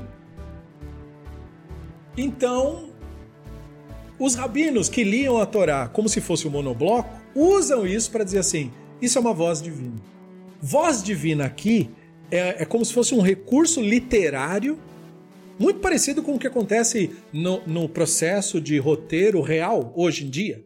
Quando você cria uma história e você coloca uma, aquela cena em que o protagonista acha a solução assim repentinamente daquele problemão que ele estava. E aí tem, uma, tem um recurso literário para isso, que é como uma intervenção divina. Aqui é a mesma coisa. Essa voz divina veio e disse o Hashem escolheu. Ou seja, a decisão desse redator aí, seja lá quem ele for, de colocar o Shauz numa pequena luz positiva, é o suficiente, dizem os rabinos, para a gente considerar ele perdoado. E param aí, e deixam assim. Mas, aí você fala, mas. Mas não é muito pouco, não, Rabino? E se. Agora sou eu falando, né? Se eles pudessem te responder, eles vão dizer sim. É pouco, né? É pouquinho, é só um fio. Mas sabe o que acontece? É muito difícil, na verdade, para uma pessoa fazer essa transição que nós descrevemos. Da completa identificação com Yetzer Hará e cometer uma verá e loucuras e sanidades como essa que o Shaul cometeu, para a pessoa chegar no ponto da consciência e realmente sentir vergonha pelo que fez e entender em seguida que foi perdoado pelo divino. É muito difícil esse processo acontecer. De modo tal que, como nós estamos ensinando isso para seres humanos de verdade, nós queremos que esses seres humanos saibam que, por mais difícil que seja chegar no nível mais alto, que é o nível que nós estamos indicando, o mínimo que você conseguir, a gente já considera. É, chegar naquele grau máximo de ter uma contrição e, praticamente chorar pelos erros cometidos, seria muito bonito. Seria poético. Mas é difícil isso daí acontecer. Então os rabinos pegam a linha que eles primeiro colocaram lá em cima e colocam ela bem aqui embaixo, perto de nós. O mínimo possível. Então, no primeiro caso, é, você demonstrou o Shaul no caso, demonstrou ter se envergonhado sem nem ter dito isso, porque não tinha nem força para falar isso. E no segundo caso, por mais detestável que o Shaul tenha sido, teve alguém que gostava dele. Esse redator anônimo que colocou esse elogio aí. Então pronto, Sabinos dizem. Isso aí é uma voz divina me dizendo, tá. Eu não sei o que o, o que o Shaul pensou no seu último momento. Mas eu pego esse sinal e digo assim: tá bom, eu aceito isso daqui. Eles querem dizer que assim é o juízo divino em relação a nós. Você abre um pouquinho e você recebe um montão. Você se esforça um pouco mais e você recebe muito mais do que você se esforçou. Não é aquela visão estrita, lunática, rigorosa. Se você estiver fazendo força, você já está fazendo o bem já. Talvez você não chegue no alto grau, não se ache também. Mas se você se esforçou na direção, a gente já considera. então, quer dizer, uma maneira de você falar assim, puxa, porque é uma coisa muito legal, né? Ter certeza de que os seus pecados foram mesmo perdoados. Mas eu não consigo ter essa contrição que os rabinos estão pedindo. Tá, mas só porque você quer e está fazendo um forcinho de, de esforço, pode ser que você já tenha conseguido. Então é isso que eles querem passar. Por isso, essa parece uma interpretação forçada, mas vejam com o que eles estão lidando. Eles estão lidando com seres humanos que estão sendo ensinados sobre como de fato obter expiação e que isso está nas tuas mãos. Então isso põe, põe uma enorme responsabilidade sobre a mão de cada um. Que agora não é uma, uma religião em que eu estou terceirizando para o outro me perdoar. Eu é que tenho que conseguir isso mas eu não consigo, eu vou dizer para mim mesmo, né? Então os rabinos dizem, tá, mas olha, ele conseguiu e foi só um pouquinho que ele fez. Então quem sabe você consegue também. Então isso coloca a coisa, digamos assim, de volta no planeta Terra. Eles elevam até os céus, depois eles, tá, mas bota aqui para o pessoal poder aproveitar. Senão ninguém vai aproveitar isso daí. E aí eles voltam para o assunto anterior do nada. Amarabia Bao Benzutarti, Amarabia Rudá Barzevida, Vakshu Lebukoa Parashat Balak Bikriatima, Mipneima Lokavua, Mishon Toratzibur. Então, o Rabino Abau Ben Zutarti disse que o Rabino Yehudá Bar Zevida tinha dito: Os sábios procuraram estabelecer as bênçãos de Bilan, que aparece na porção da Torá de Balak, como parte da recitação do Shema, duas vezes ao dia. E por que eles não o estabeleceram lá? Porque estender ainda mais o rito do Shema seria um estorvo à congregação, algo que os sábios procuravam se abster. Veja que legal, né? Ué, mas deu uma guinada no assunto. Voltamos a falar de ritos. Estamos falando de rito desde o começo. Mas por que, a gente está falando de contrição, de perdão, de expiação e agora a gente voltou para esse rito? Porque o que ele conecta com o tema anterior é o fato de que ele está lidando com congregação. Porque você pode ter saído do último ensino pensando assim: mas por que os rabinos estão fazendo todo esse esforço? E eu expliquei para que a congregação não sinta que isso é algo inatingível. Então agora vem o ensino mostrando que eles faziam tudo preocupado com a congregação. Ou seja, eles não eram déspotas, como são hoje os rabinos religiosos, me obedeça, eu que sou, não é? eu que determino o que não é, o que é e o que não é. Não, eles eram pessoas comunitárias.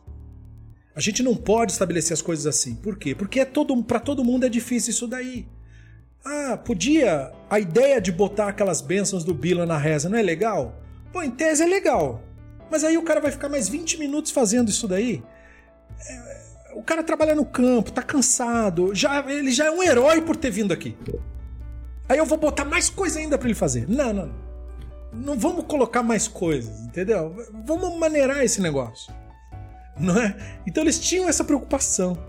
Ah, não, mas ele tem que provar que tem fé. Que provar que tem fé? O cara tá cansado. Ele já é um herói de ter vindo aqui.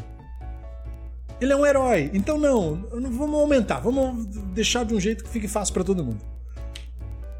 Maetama. Então a Gemara investiga. Por quê? Ilaima mishon dertiv ba al motzia bemitzrayim. Leima parashat rabim parashat mishkalot dertiv ba en yetziat mitzrayim.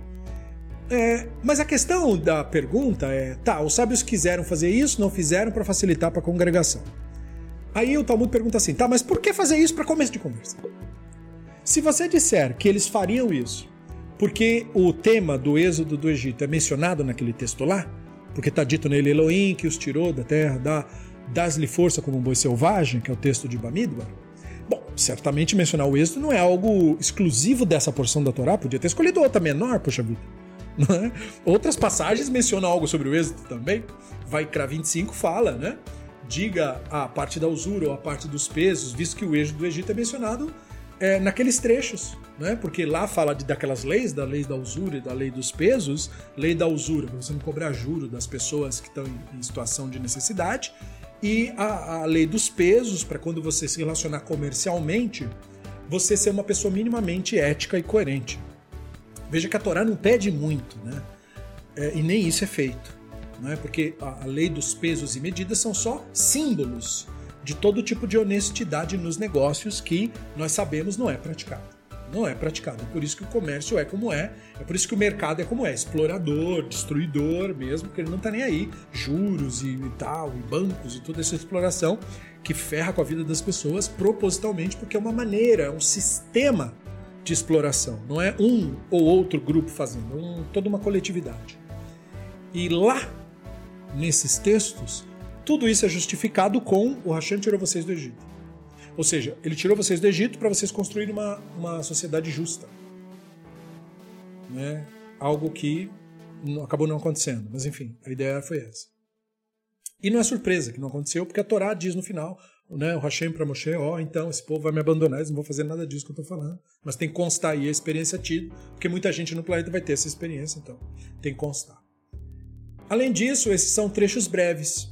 Seria muito melhor, então, colocar, se fosse questão de falar do Egito, porque não põe o texto menor. Isso é o que o Talmud está argumentando. Ela maravilhosa baravin. Mishon dirtiv bachekra, krash, chav, shari, klavi, minia, kimenu. Então, em vez disso, Rabino Yosei Baravim, ele falou o seguinte: a razão pela qual os, os sábios procuraram estabelecer a porção de Balak, que foi falada lá, que é grandona, como parte da estação de Shema, é porque nela está escrito o seguinte: quando eles se deitam, agacham-se como leão ou como leoa, quem ousa despertá-los? Bendito seja quem os abençoar, amaldiçoados quem os amaldiçoar. Então, essa é uma paráfrase do que é dito no Shema, quando te deitares e quando te levantares, e talvez por isso que eles queriam colocar, não é por causa de Egito, era por causa disso. Era uma paráfrase do Shema. E por que, que o Shema precisaria de paráfrase? Vale perguntar. O Shema precisaria de paráfrase porque desde o começo da Mishnah nós estamos discutindo é, que o ensino que foi passado para nós foi é, quando se deve recitar o Shema à noite. E nós falamos da hora que os sacerdotes comem a terumá deles até a terceira hora. Essas foram as palavras da Abin Eliezer, etc, etc, na Mishnah. E depois disso, o, o Talmud passou a discutir as justificativas textuais dessa ideia. Porque essa é uma tradição passada para várias famílias, não se tem dúvida sobre isso.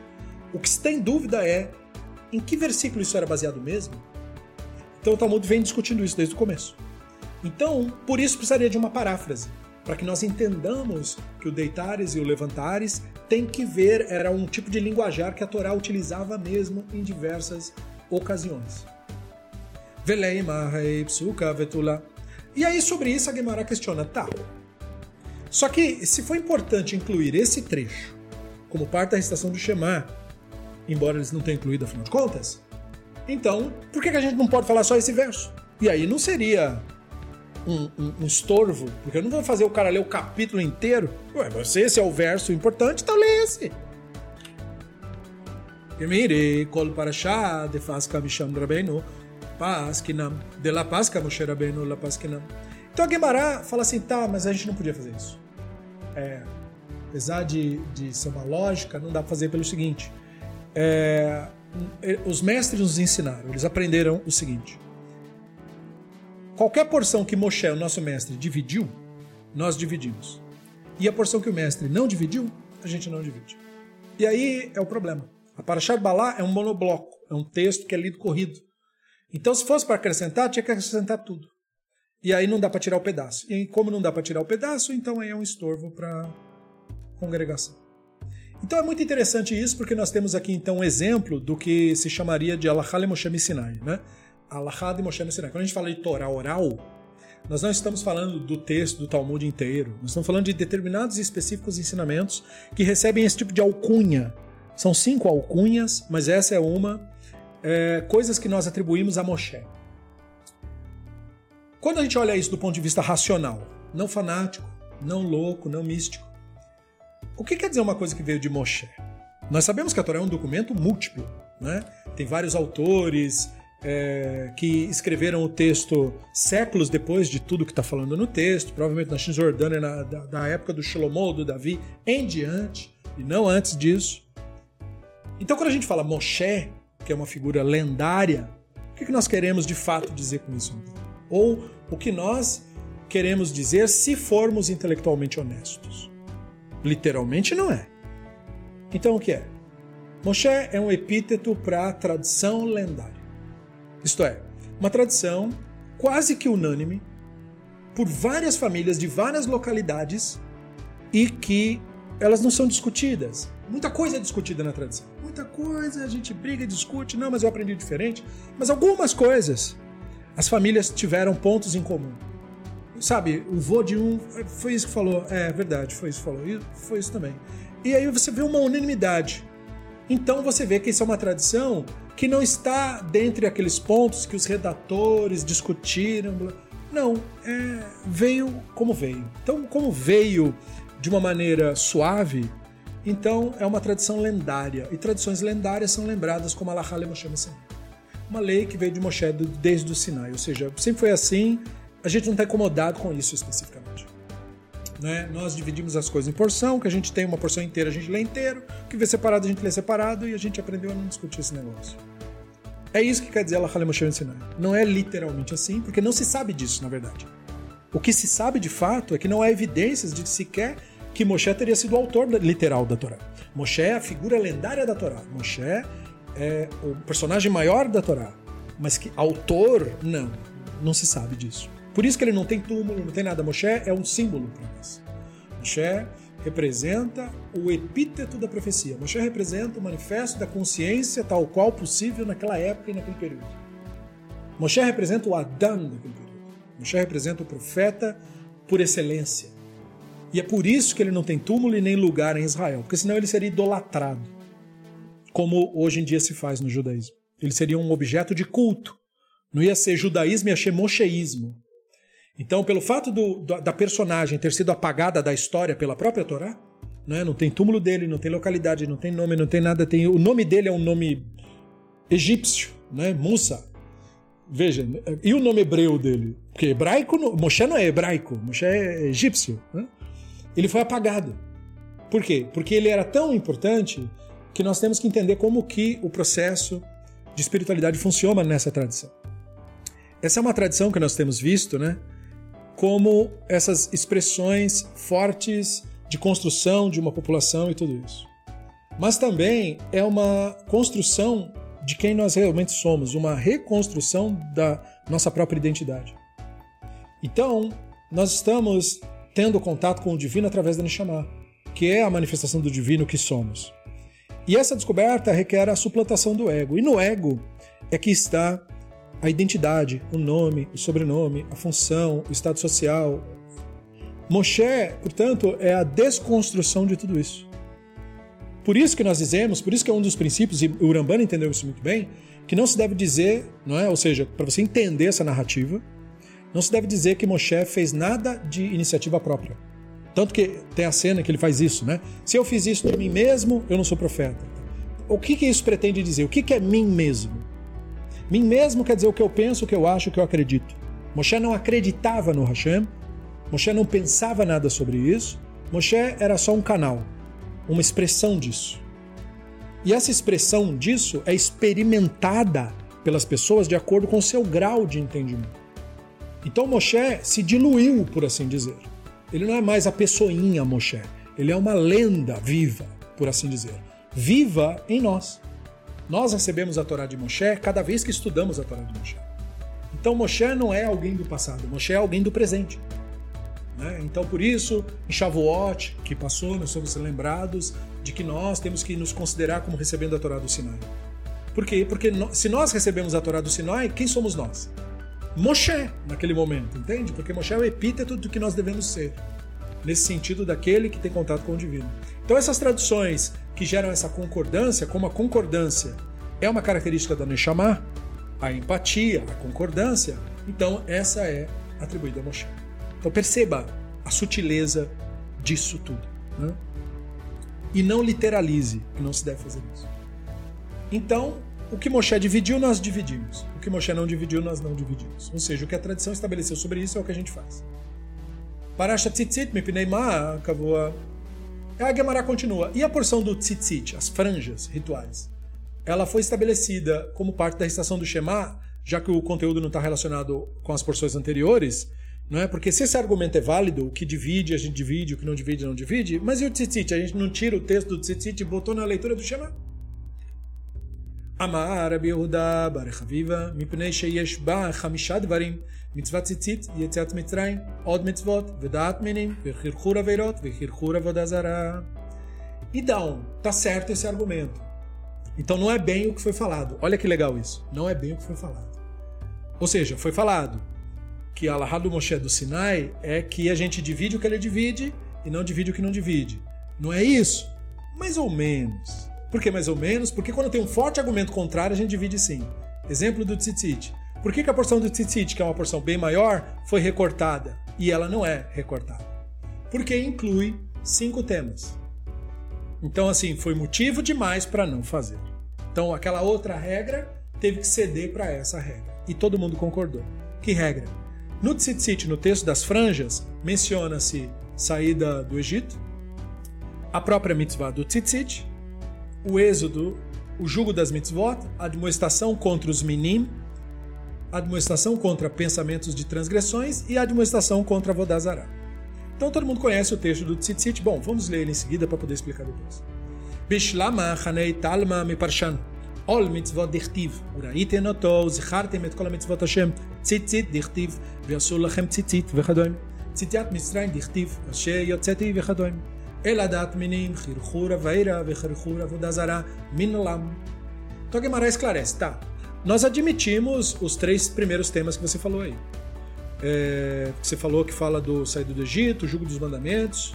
Tá, é isso aí. Porque sobre o tzitzit está escrito: tzitzit servirá para vocês olharem para isso, para os fios, e vocês lembrarem de todas as mitzvot do Hashem e obedecerem a elas, para que vocês não sejam desviados pelo próprio coração e pelos olhos, sendo levados a se prostituir. Eu quis colocar a tradução literal da expressão para a gente pensar sobre isso. O tzitzit é mencionado explicitamente, como está escrito, instrua-os a fazer tzitziot, franjas. E o êxodo do Egito também é mencionado, claramente, porque está dito: Eu sou Hashem, Elohim de vocês, que te tirei da terra do Egito. Mas de onde nós derivamos os outros elementos que ele falou? De admoestação contra os meninos e de admoestação contra pensamento de transgressão e admoestação contra Vodazara, que são temas todos correlacionados. Mas vamos falar dos primeiros primeiro.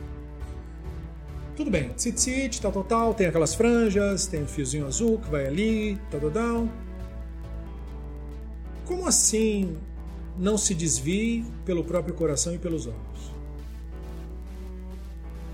O, o fanático hoje em dia, maior parte dos estudiosos religiosos, fanáticos, místicos, aproveitam esse texto para dizer: tá vendo? Você não pode pensar, você tem que crer. É exatamente isso que é ensinado. Você não, isso aqui ensina que você tem que acreditar na sua fé, que você não tem que seguir os seus pensamentos.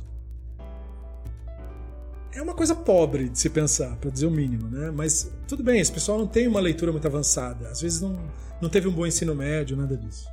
Então você desculpa. Mas há um elemento de má fé nessa narrativa, que é ela ser usada para propagar obscurantismo, que é justamente essa postura de usar cabresco e não querer enxergar os fatos, ah, não vou pensar, não vou ouvir, lá, lá, lá, lá, lá, eu acredito. E é claro que se o texto estivesse falando isso, o texto não seria relevante para ninguém com cérebro funcionando. Claro que não. Quando o texto diz a tzitzit serve para vocês olharem para os fios e lembrarem das mitzvot, o texto está fazendo uma provocação interessante. Mitzvah é uma coisa que você esquece.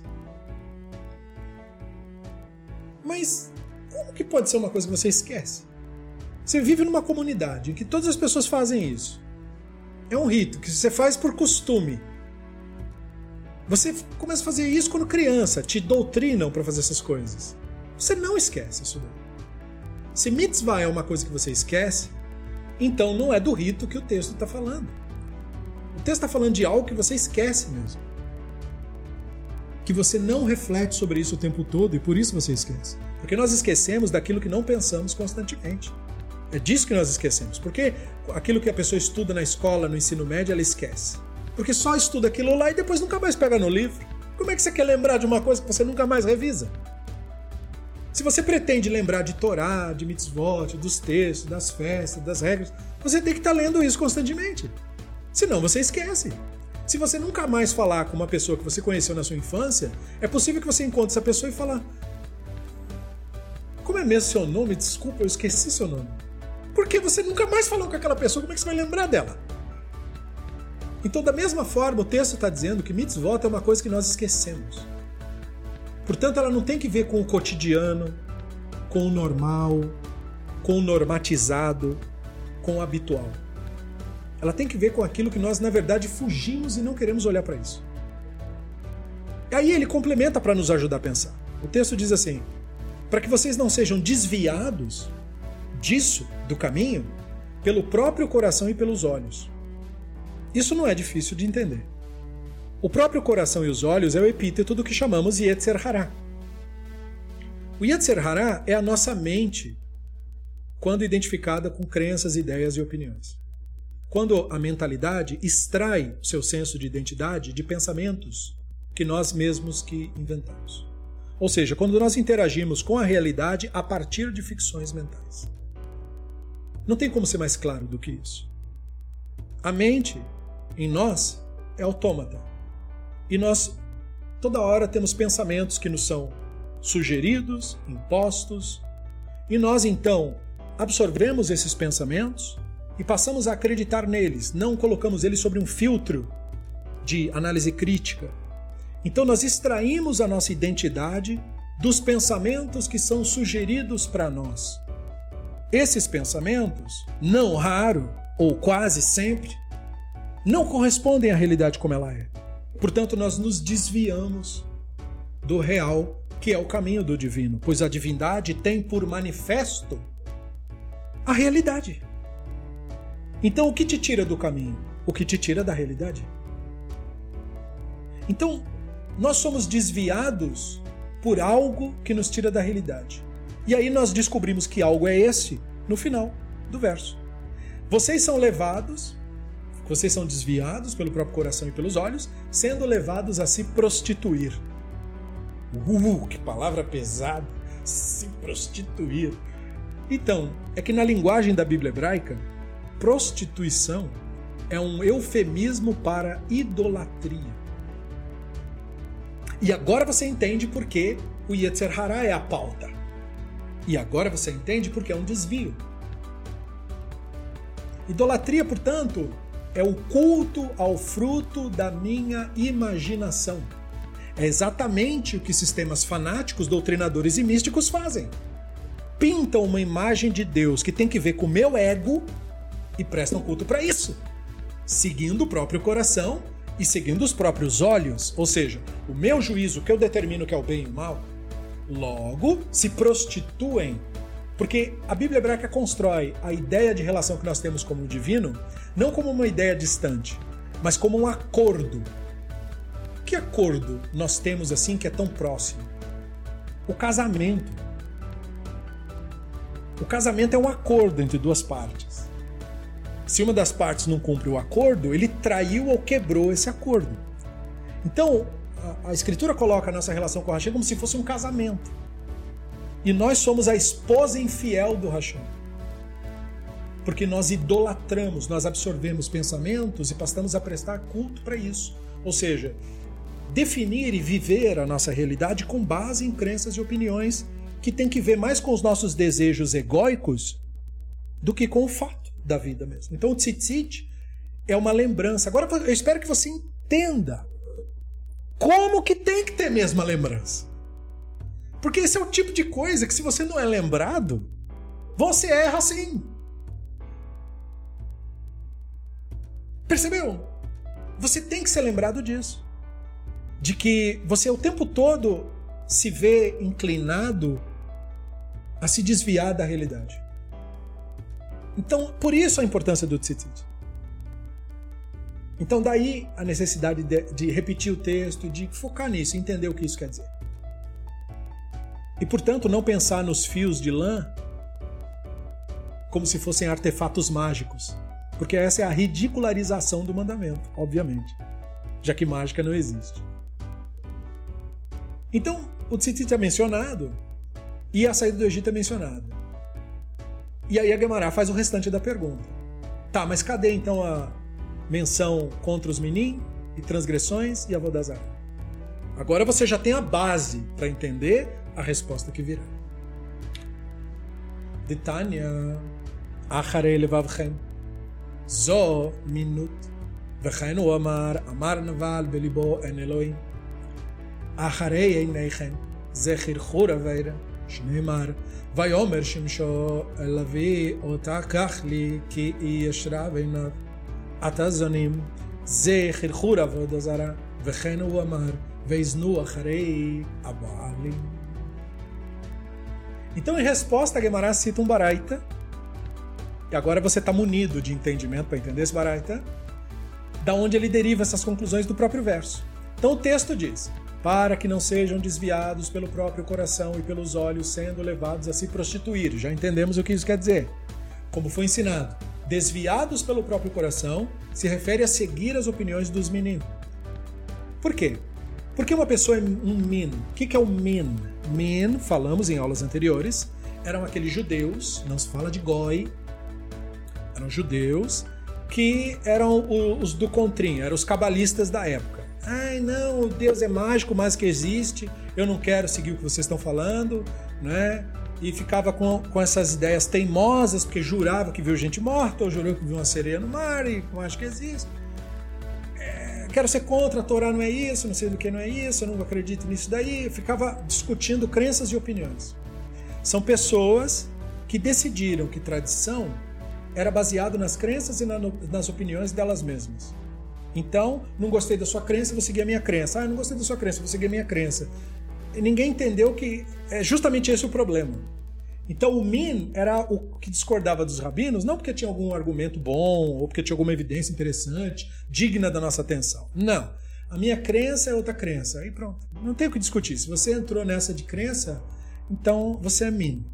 Você não está falando a mesma língua que eu. Não é? Porque não tem argumento com Min. Min é um crente que inventou um Deus próprio. Então é questão do coração. Entendeu por que é questão do coração? Porque ele presta culto pro próprio sentimento. Não, mas eu sinto. Ah, então tá, querido, ó. Eu tô tomando café, vai tomar seu chá e não me enche o saco. Porque não tem o que discutir. Não é? Você quer imaginar o Deus como o velho de saia? Então vai, não me perturba. Não é? é quando você crescer, você volta. Não é? Entendeu? Porque é desejo. O Min cria uma seita. O que é Kabbalah e misticismo? Desejo Entendeu? Porque ai, tem alquimia e os poderes e o tarô e o horóscopo. Ai, cara, você tá nessa, então tá bom. Vai lá, se esbalda, compra fitinha, sabe? Não me enche. Depois, quando você crescer quiser estudar de fato, aí você vem a gente estuda. Quando você estiver nessa daí, não me perturba. Não é? Por quê? Porque isso é falta de maturidade. Então é, uma, é um desvio do coração, entendeu? Por isso, desviado pelo próprio coração se refere aos meninos. Espero que você tenha entendido isso.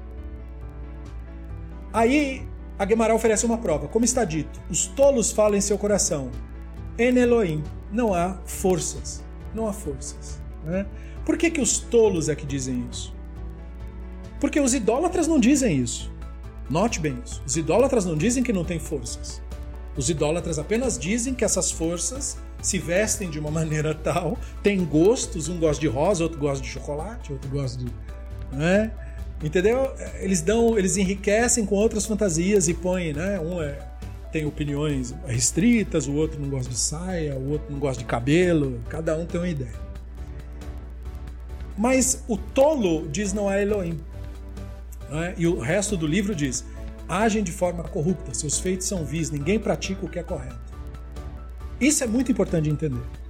Esse texto é usado por gente fanática para querer dizer que está falando contra ateus.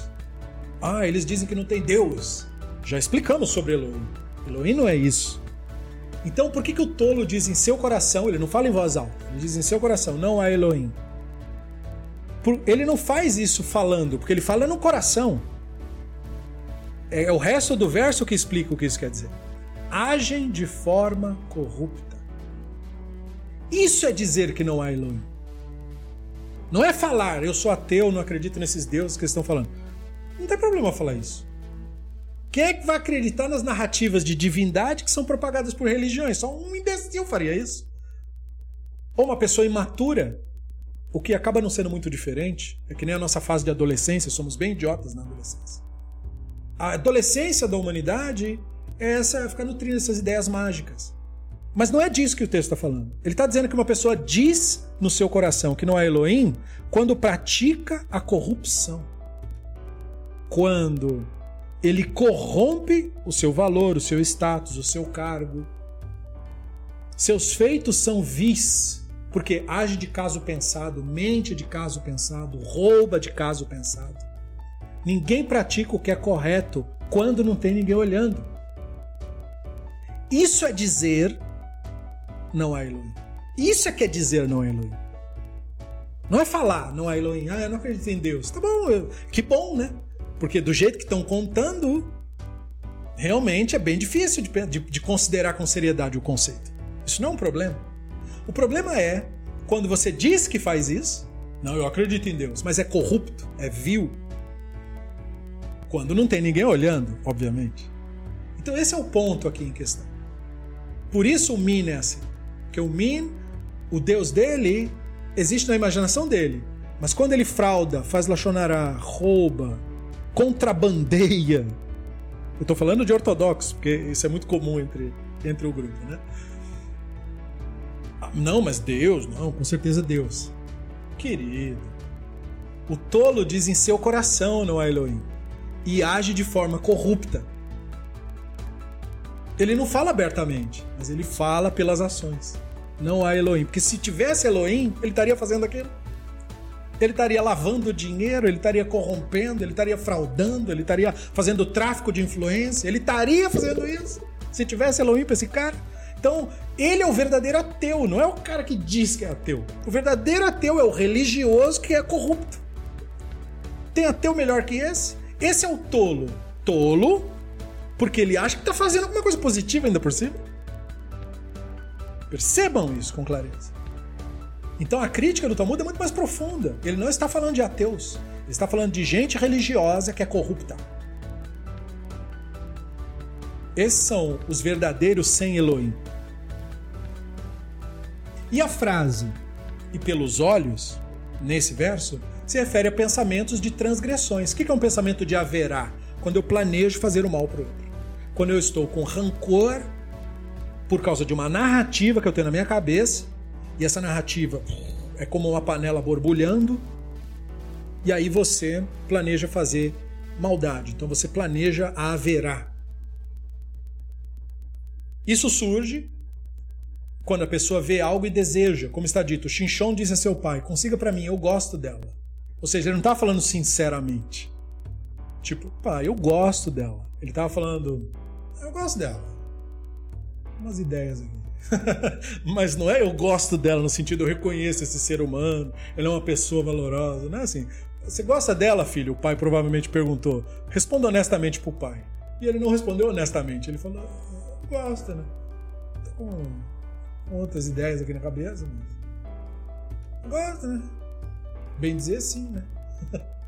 então, essa ideia de você ceder ao instinto, você já está suplantado. E por que Xinchon é usado como exemplo? Porque não existe exemplo melhor de pessoa suplantada pelo ego como Xinchon. Né? Ele tinha um papel na narrativa, mas ele é o pior exemplo de líder que se pode ter.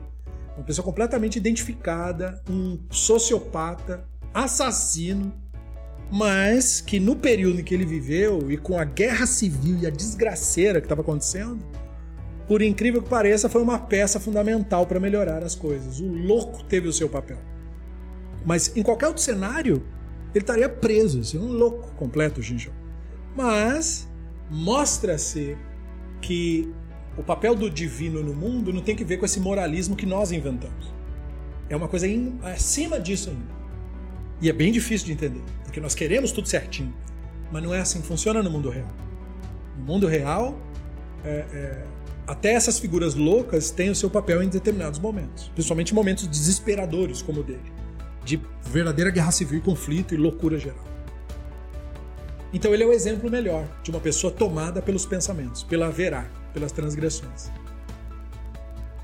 E o trecho, sendo levados a se prostituir, como eu expliquei outrora, se refere a essa promiscuidade, que é uma metáfora do Avodazará, como está escrito, e os filhos de Israel novamente se prostituíram com os Bealim, fazendo de Baal Brit seu Elohim.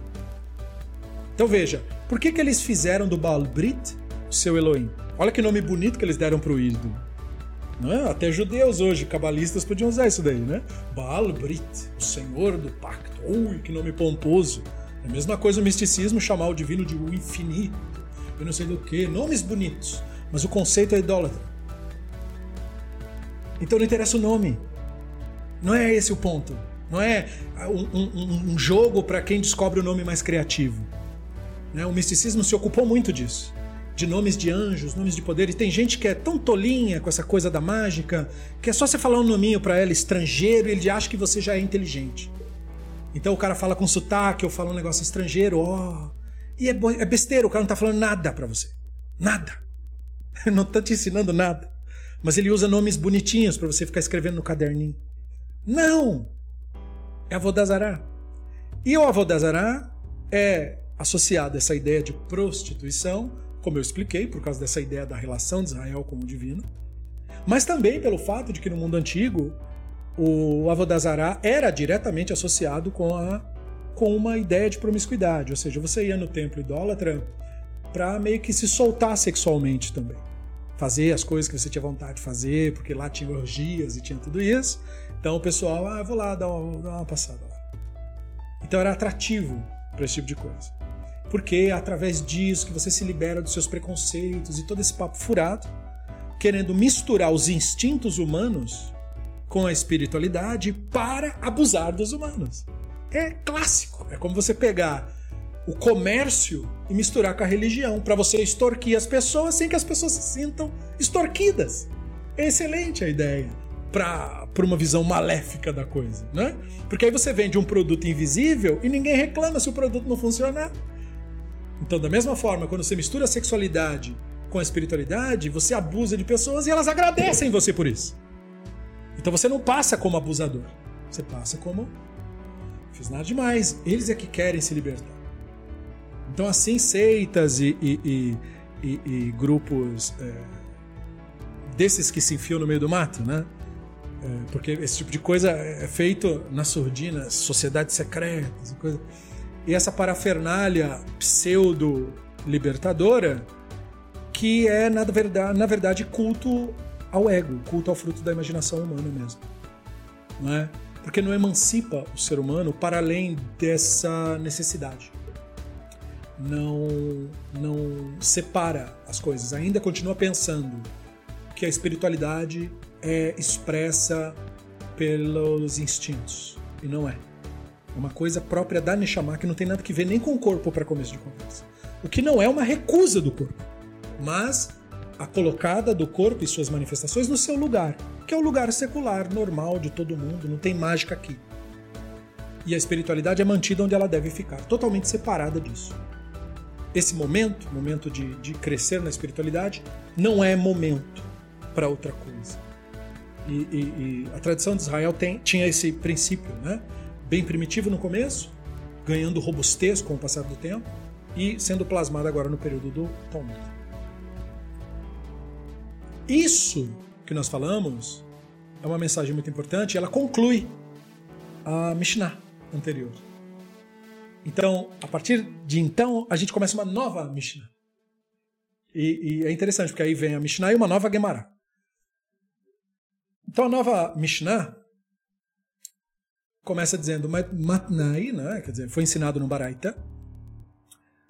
Maskerim, etc. Mitzrayim, Baleilot, Amar Eleazar, Ben Ben Shana, Velo Zachiti, Yetziat Mitzrayim, Baleilot, Ad Ben Zuma. Então a Mishnah é, começa a contar, muda assunto, fechou aquela página. Ela diz que é uma mitzvah é, de Oraita, né, da Torá, mencionar o trecho da saída do Egito à noite. Mas alguns que estavam discutindo isso, na época de que esses rituais estavam sendo criados, sustentavam que essa mitzvah era como a do tefilim ou das franjas, que podem ser observados só de dia. Por esta razão foi decidido assim: o êxodo do Egito é mencionado à noite, junto com a recitação do Shema que é feita nesse horário. O Rabino Eleazar Ben Azaria disse: Tenho aproximadamente 70 anos.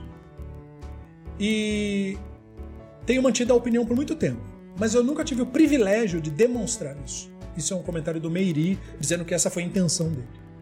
E comprovar que existe uma obrigação da Torá de cumprir o costume que foi aceito. Isso é uma outra observação do Ravad. E fazer a menção do êxodo do Egito à noite. Até que Ben Zomar interpretou o trecho homileticamente e comprovou que a obrigação existe mesmo. Olha que legal. Ele então falou que passou 70 anos estudando isso e antes dele ter é, é, visto esse ensino, ele não tinha achado nenhuma prova de que era assim. Isso era uma tradição que todo mundo fazia e eu não sabia qual era o fundamento.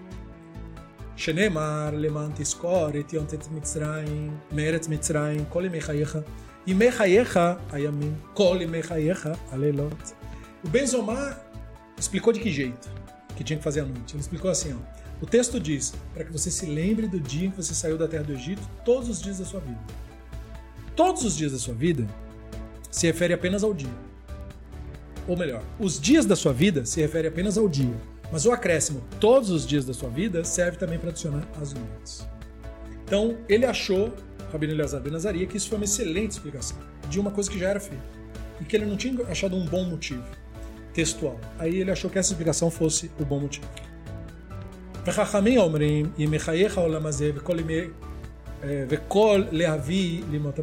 Agora os rabinos não achavam isso, não liam do mesmo modo. Eles liam que, é, primeiro, que não tem obrigação da Torá de mencionar o êxodo à noite, na opinião dos rabinos, não tinha.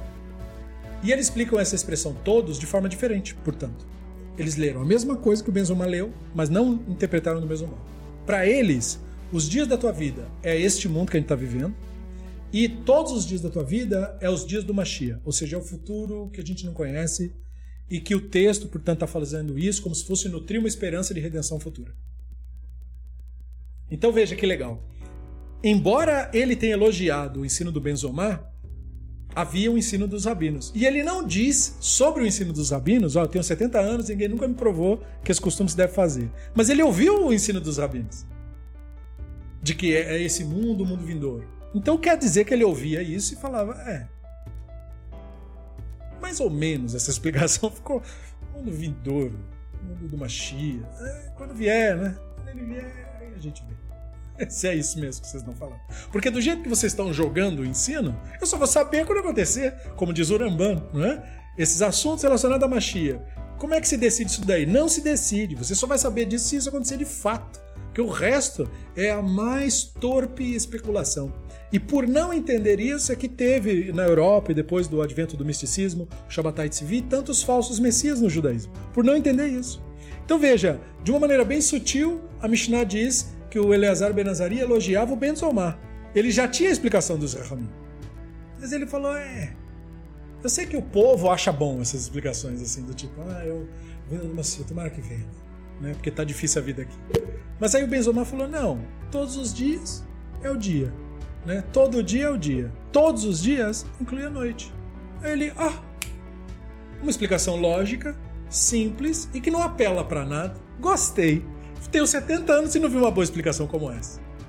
Percebam isso, que é isso que a Mishnah fez. Ela elogiou o Rav que explicou de maneira simples, sem mirabolantes. Veja que legal, né? Aí a Gemara começa a discutir essa Mishnah, que isso é uma Mishnah. Agora vamos discutir a Mishnah. Então a Gemara, Tania, Amar lachem ben zoma lechachamim, וכי מזכירים יציאת מצרים לימות המשיח, וחלוק כבר נאמר חיני ימין באין נעון השם, ולא יאמרו עוד חי השם, אשר עלה את בני ישראל מארץ מצרים, כי אם חי השם, אשר עלה אשר הביא את זרע בית ישראל מארץ צפונה, מכל הארצות אשר הדחתי שם. Então a disputa, a disputa fundamental, o Talmud quer nos colocar, era entre o Benzomar e os sábios. Né? Então, nesse caso, o Rabino Eleazar está dando apoio para o Benzomar. E o Baraita cita então a continuação.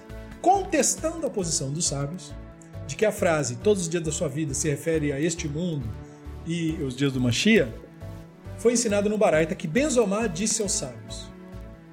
Ele, então provavelmente ele escutou eles falando isso e ele falou, senhores, vamos voltar para o mundo real um pouquinho? Por acaso o êxodo do Egito deverá ser mencionado nos dias do Machia, senhores? Mas já não foi dito que Irmiah profetizou sobre isso?